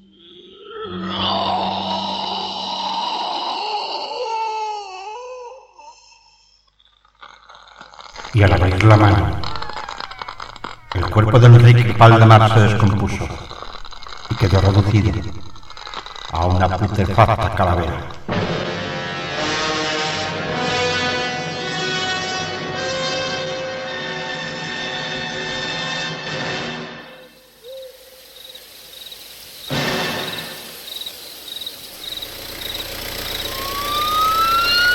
A de la tienda. Cinco minutos para desmontar el campamento. Que aquí está pudiendo acampar. Joder, qué susto. Vamos, duende, vamos, duende, que nos echan, que está la Guardia Civil. ¿Duende? ¿Dónde coño está el duende? ¿Y cómo les explico yo a estos tíos que no me puedo ir de aquí? Sin un duende.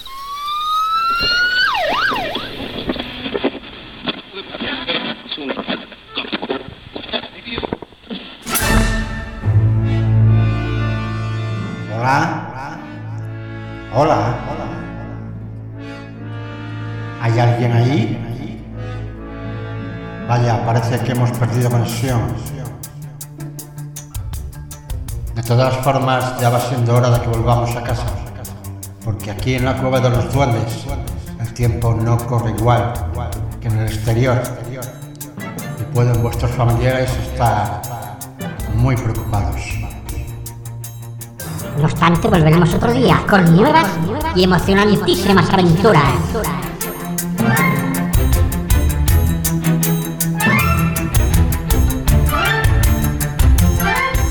Gustado, darle al me gusta y recomendar. Y los cuentos de los duendes.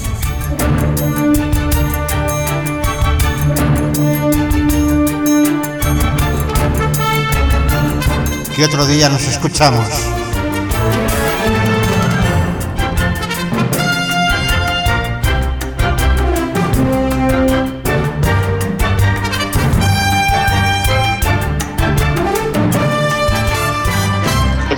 Eso es amigos.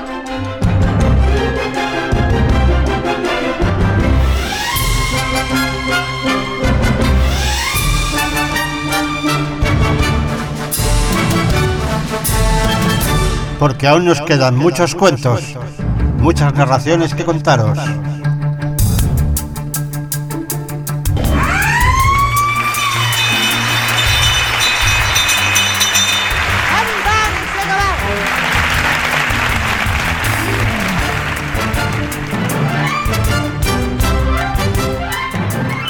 Para finalizar, como digo siempre, por favor, tengan mucho cuidado ahí fuera y ¡Sésamo!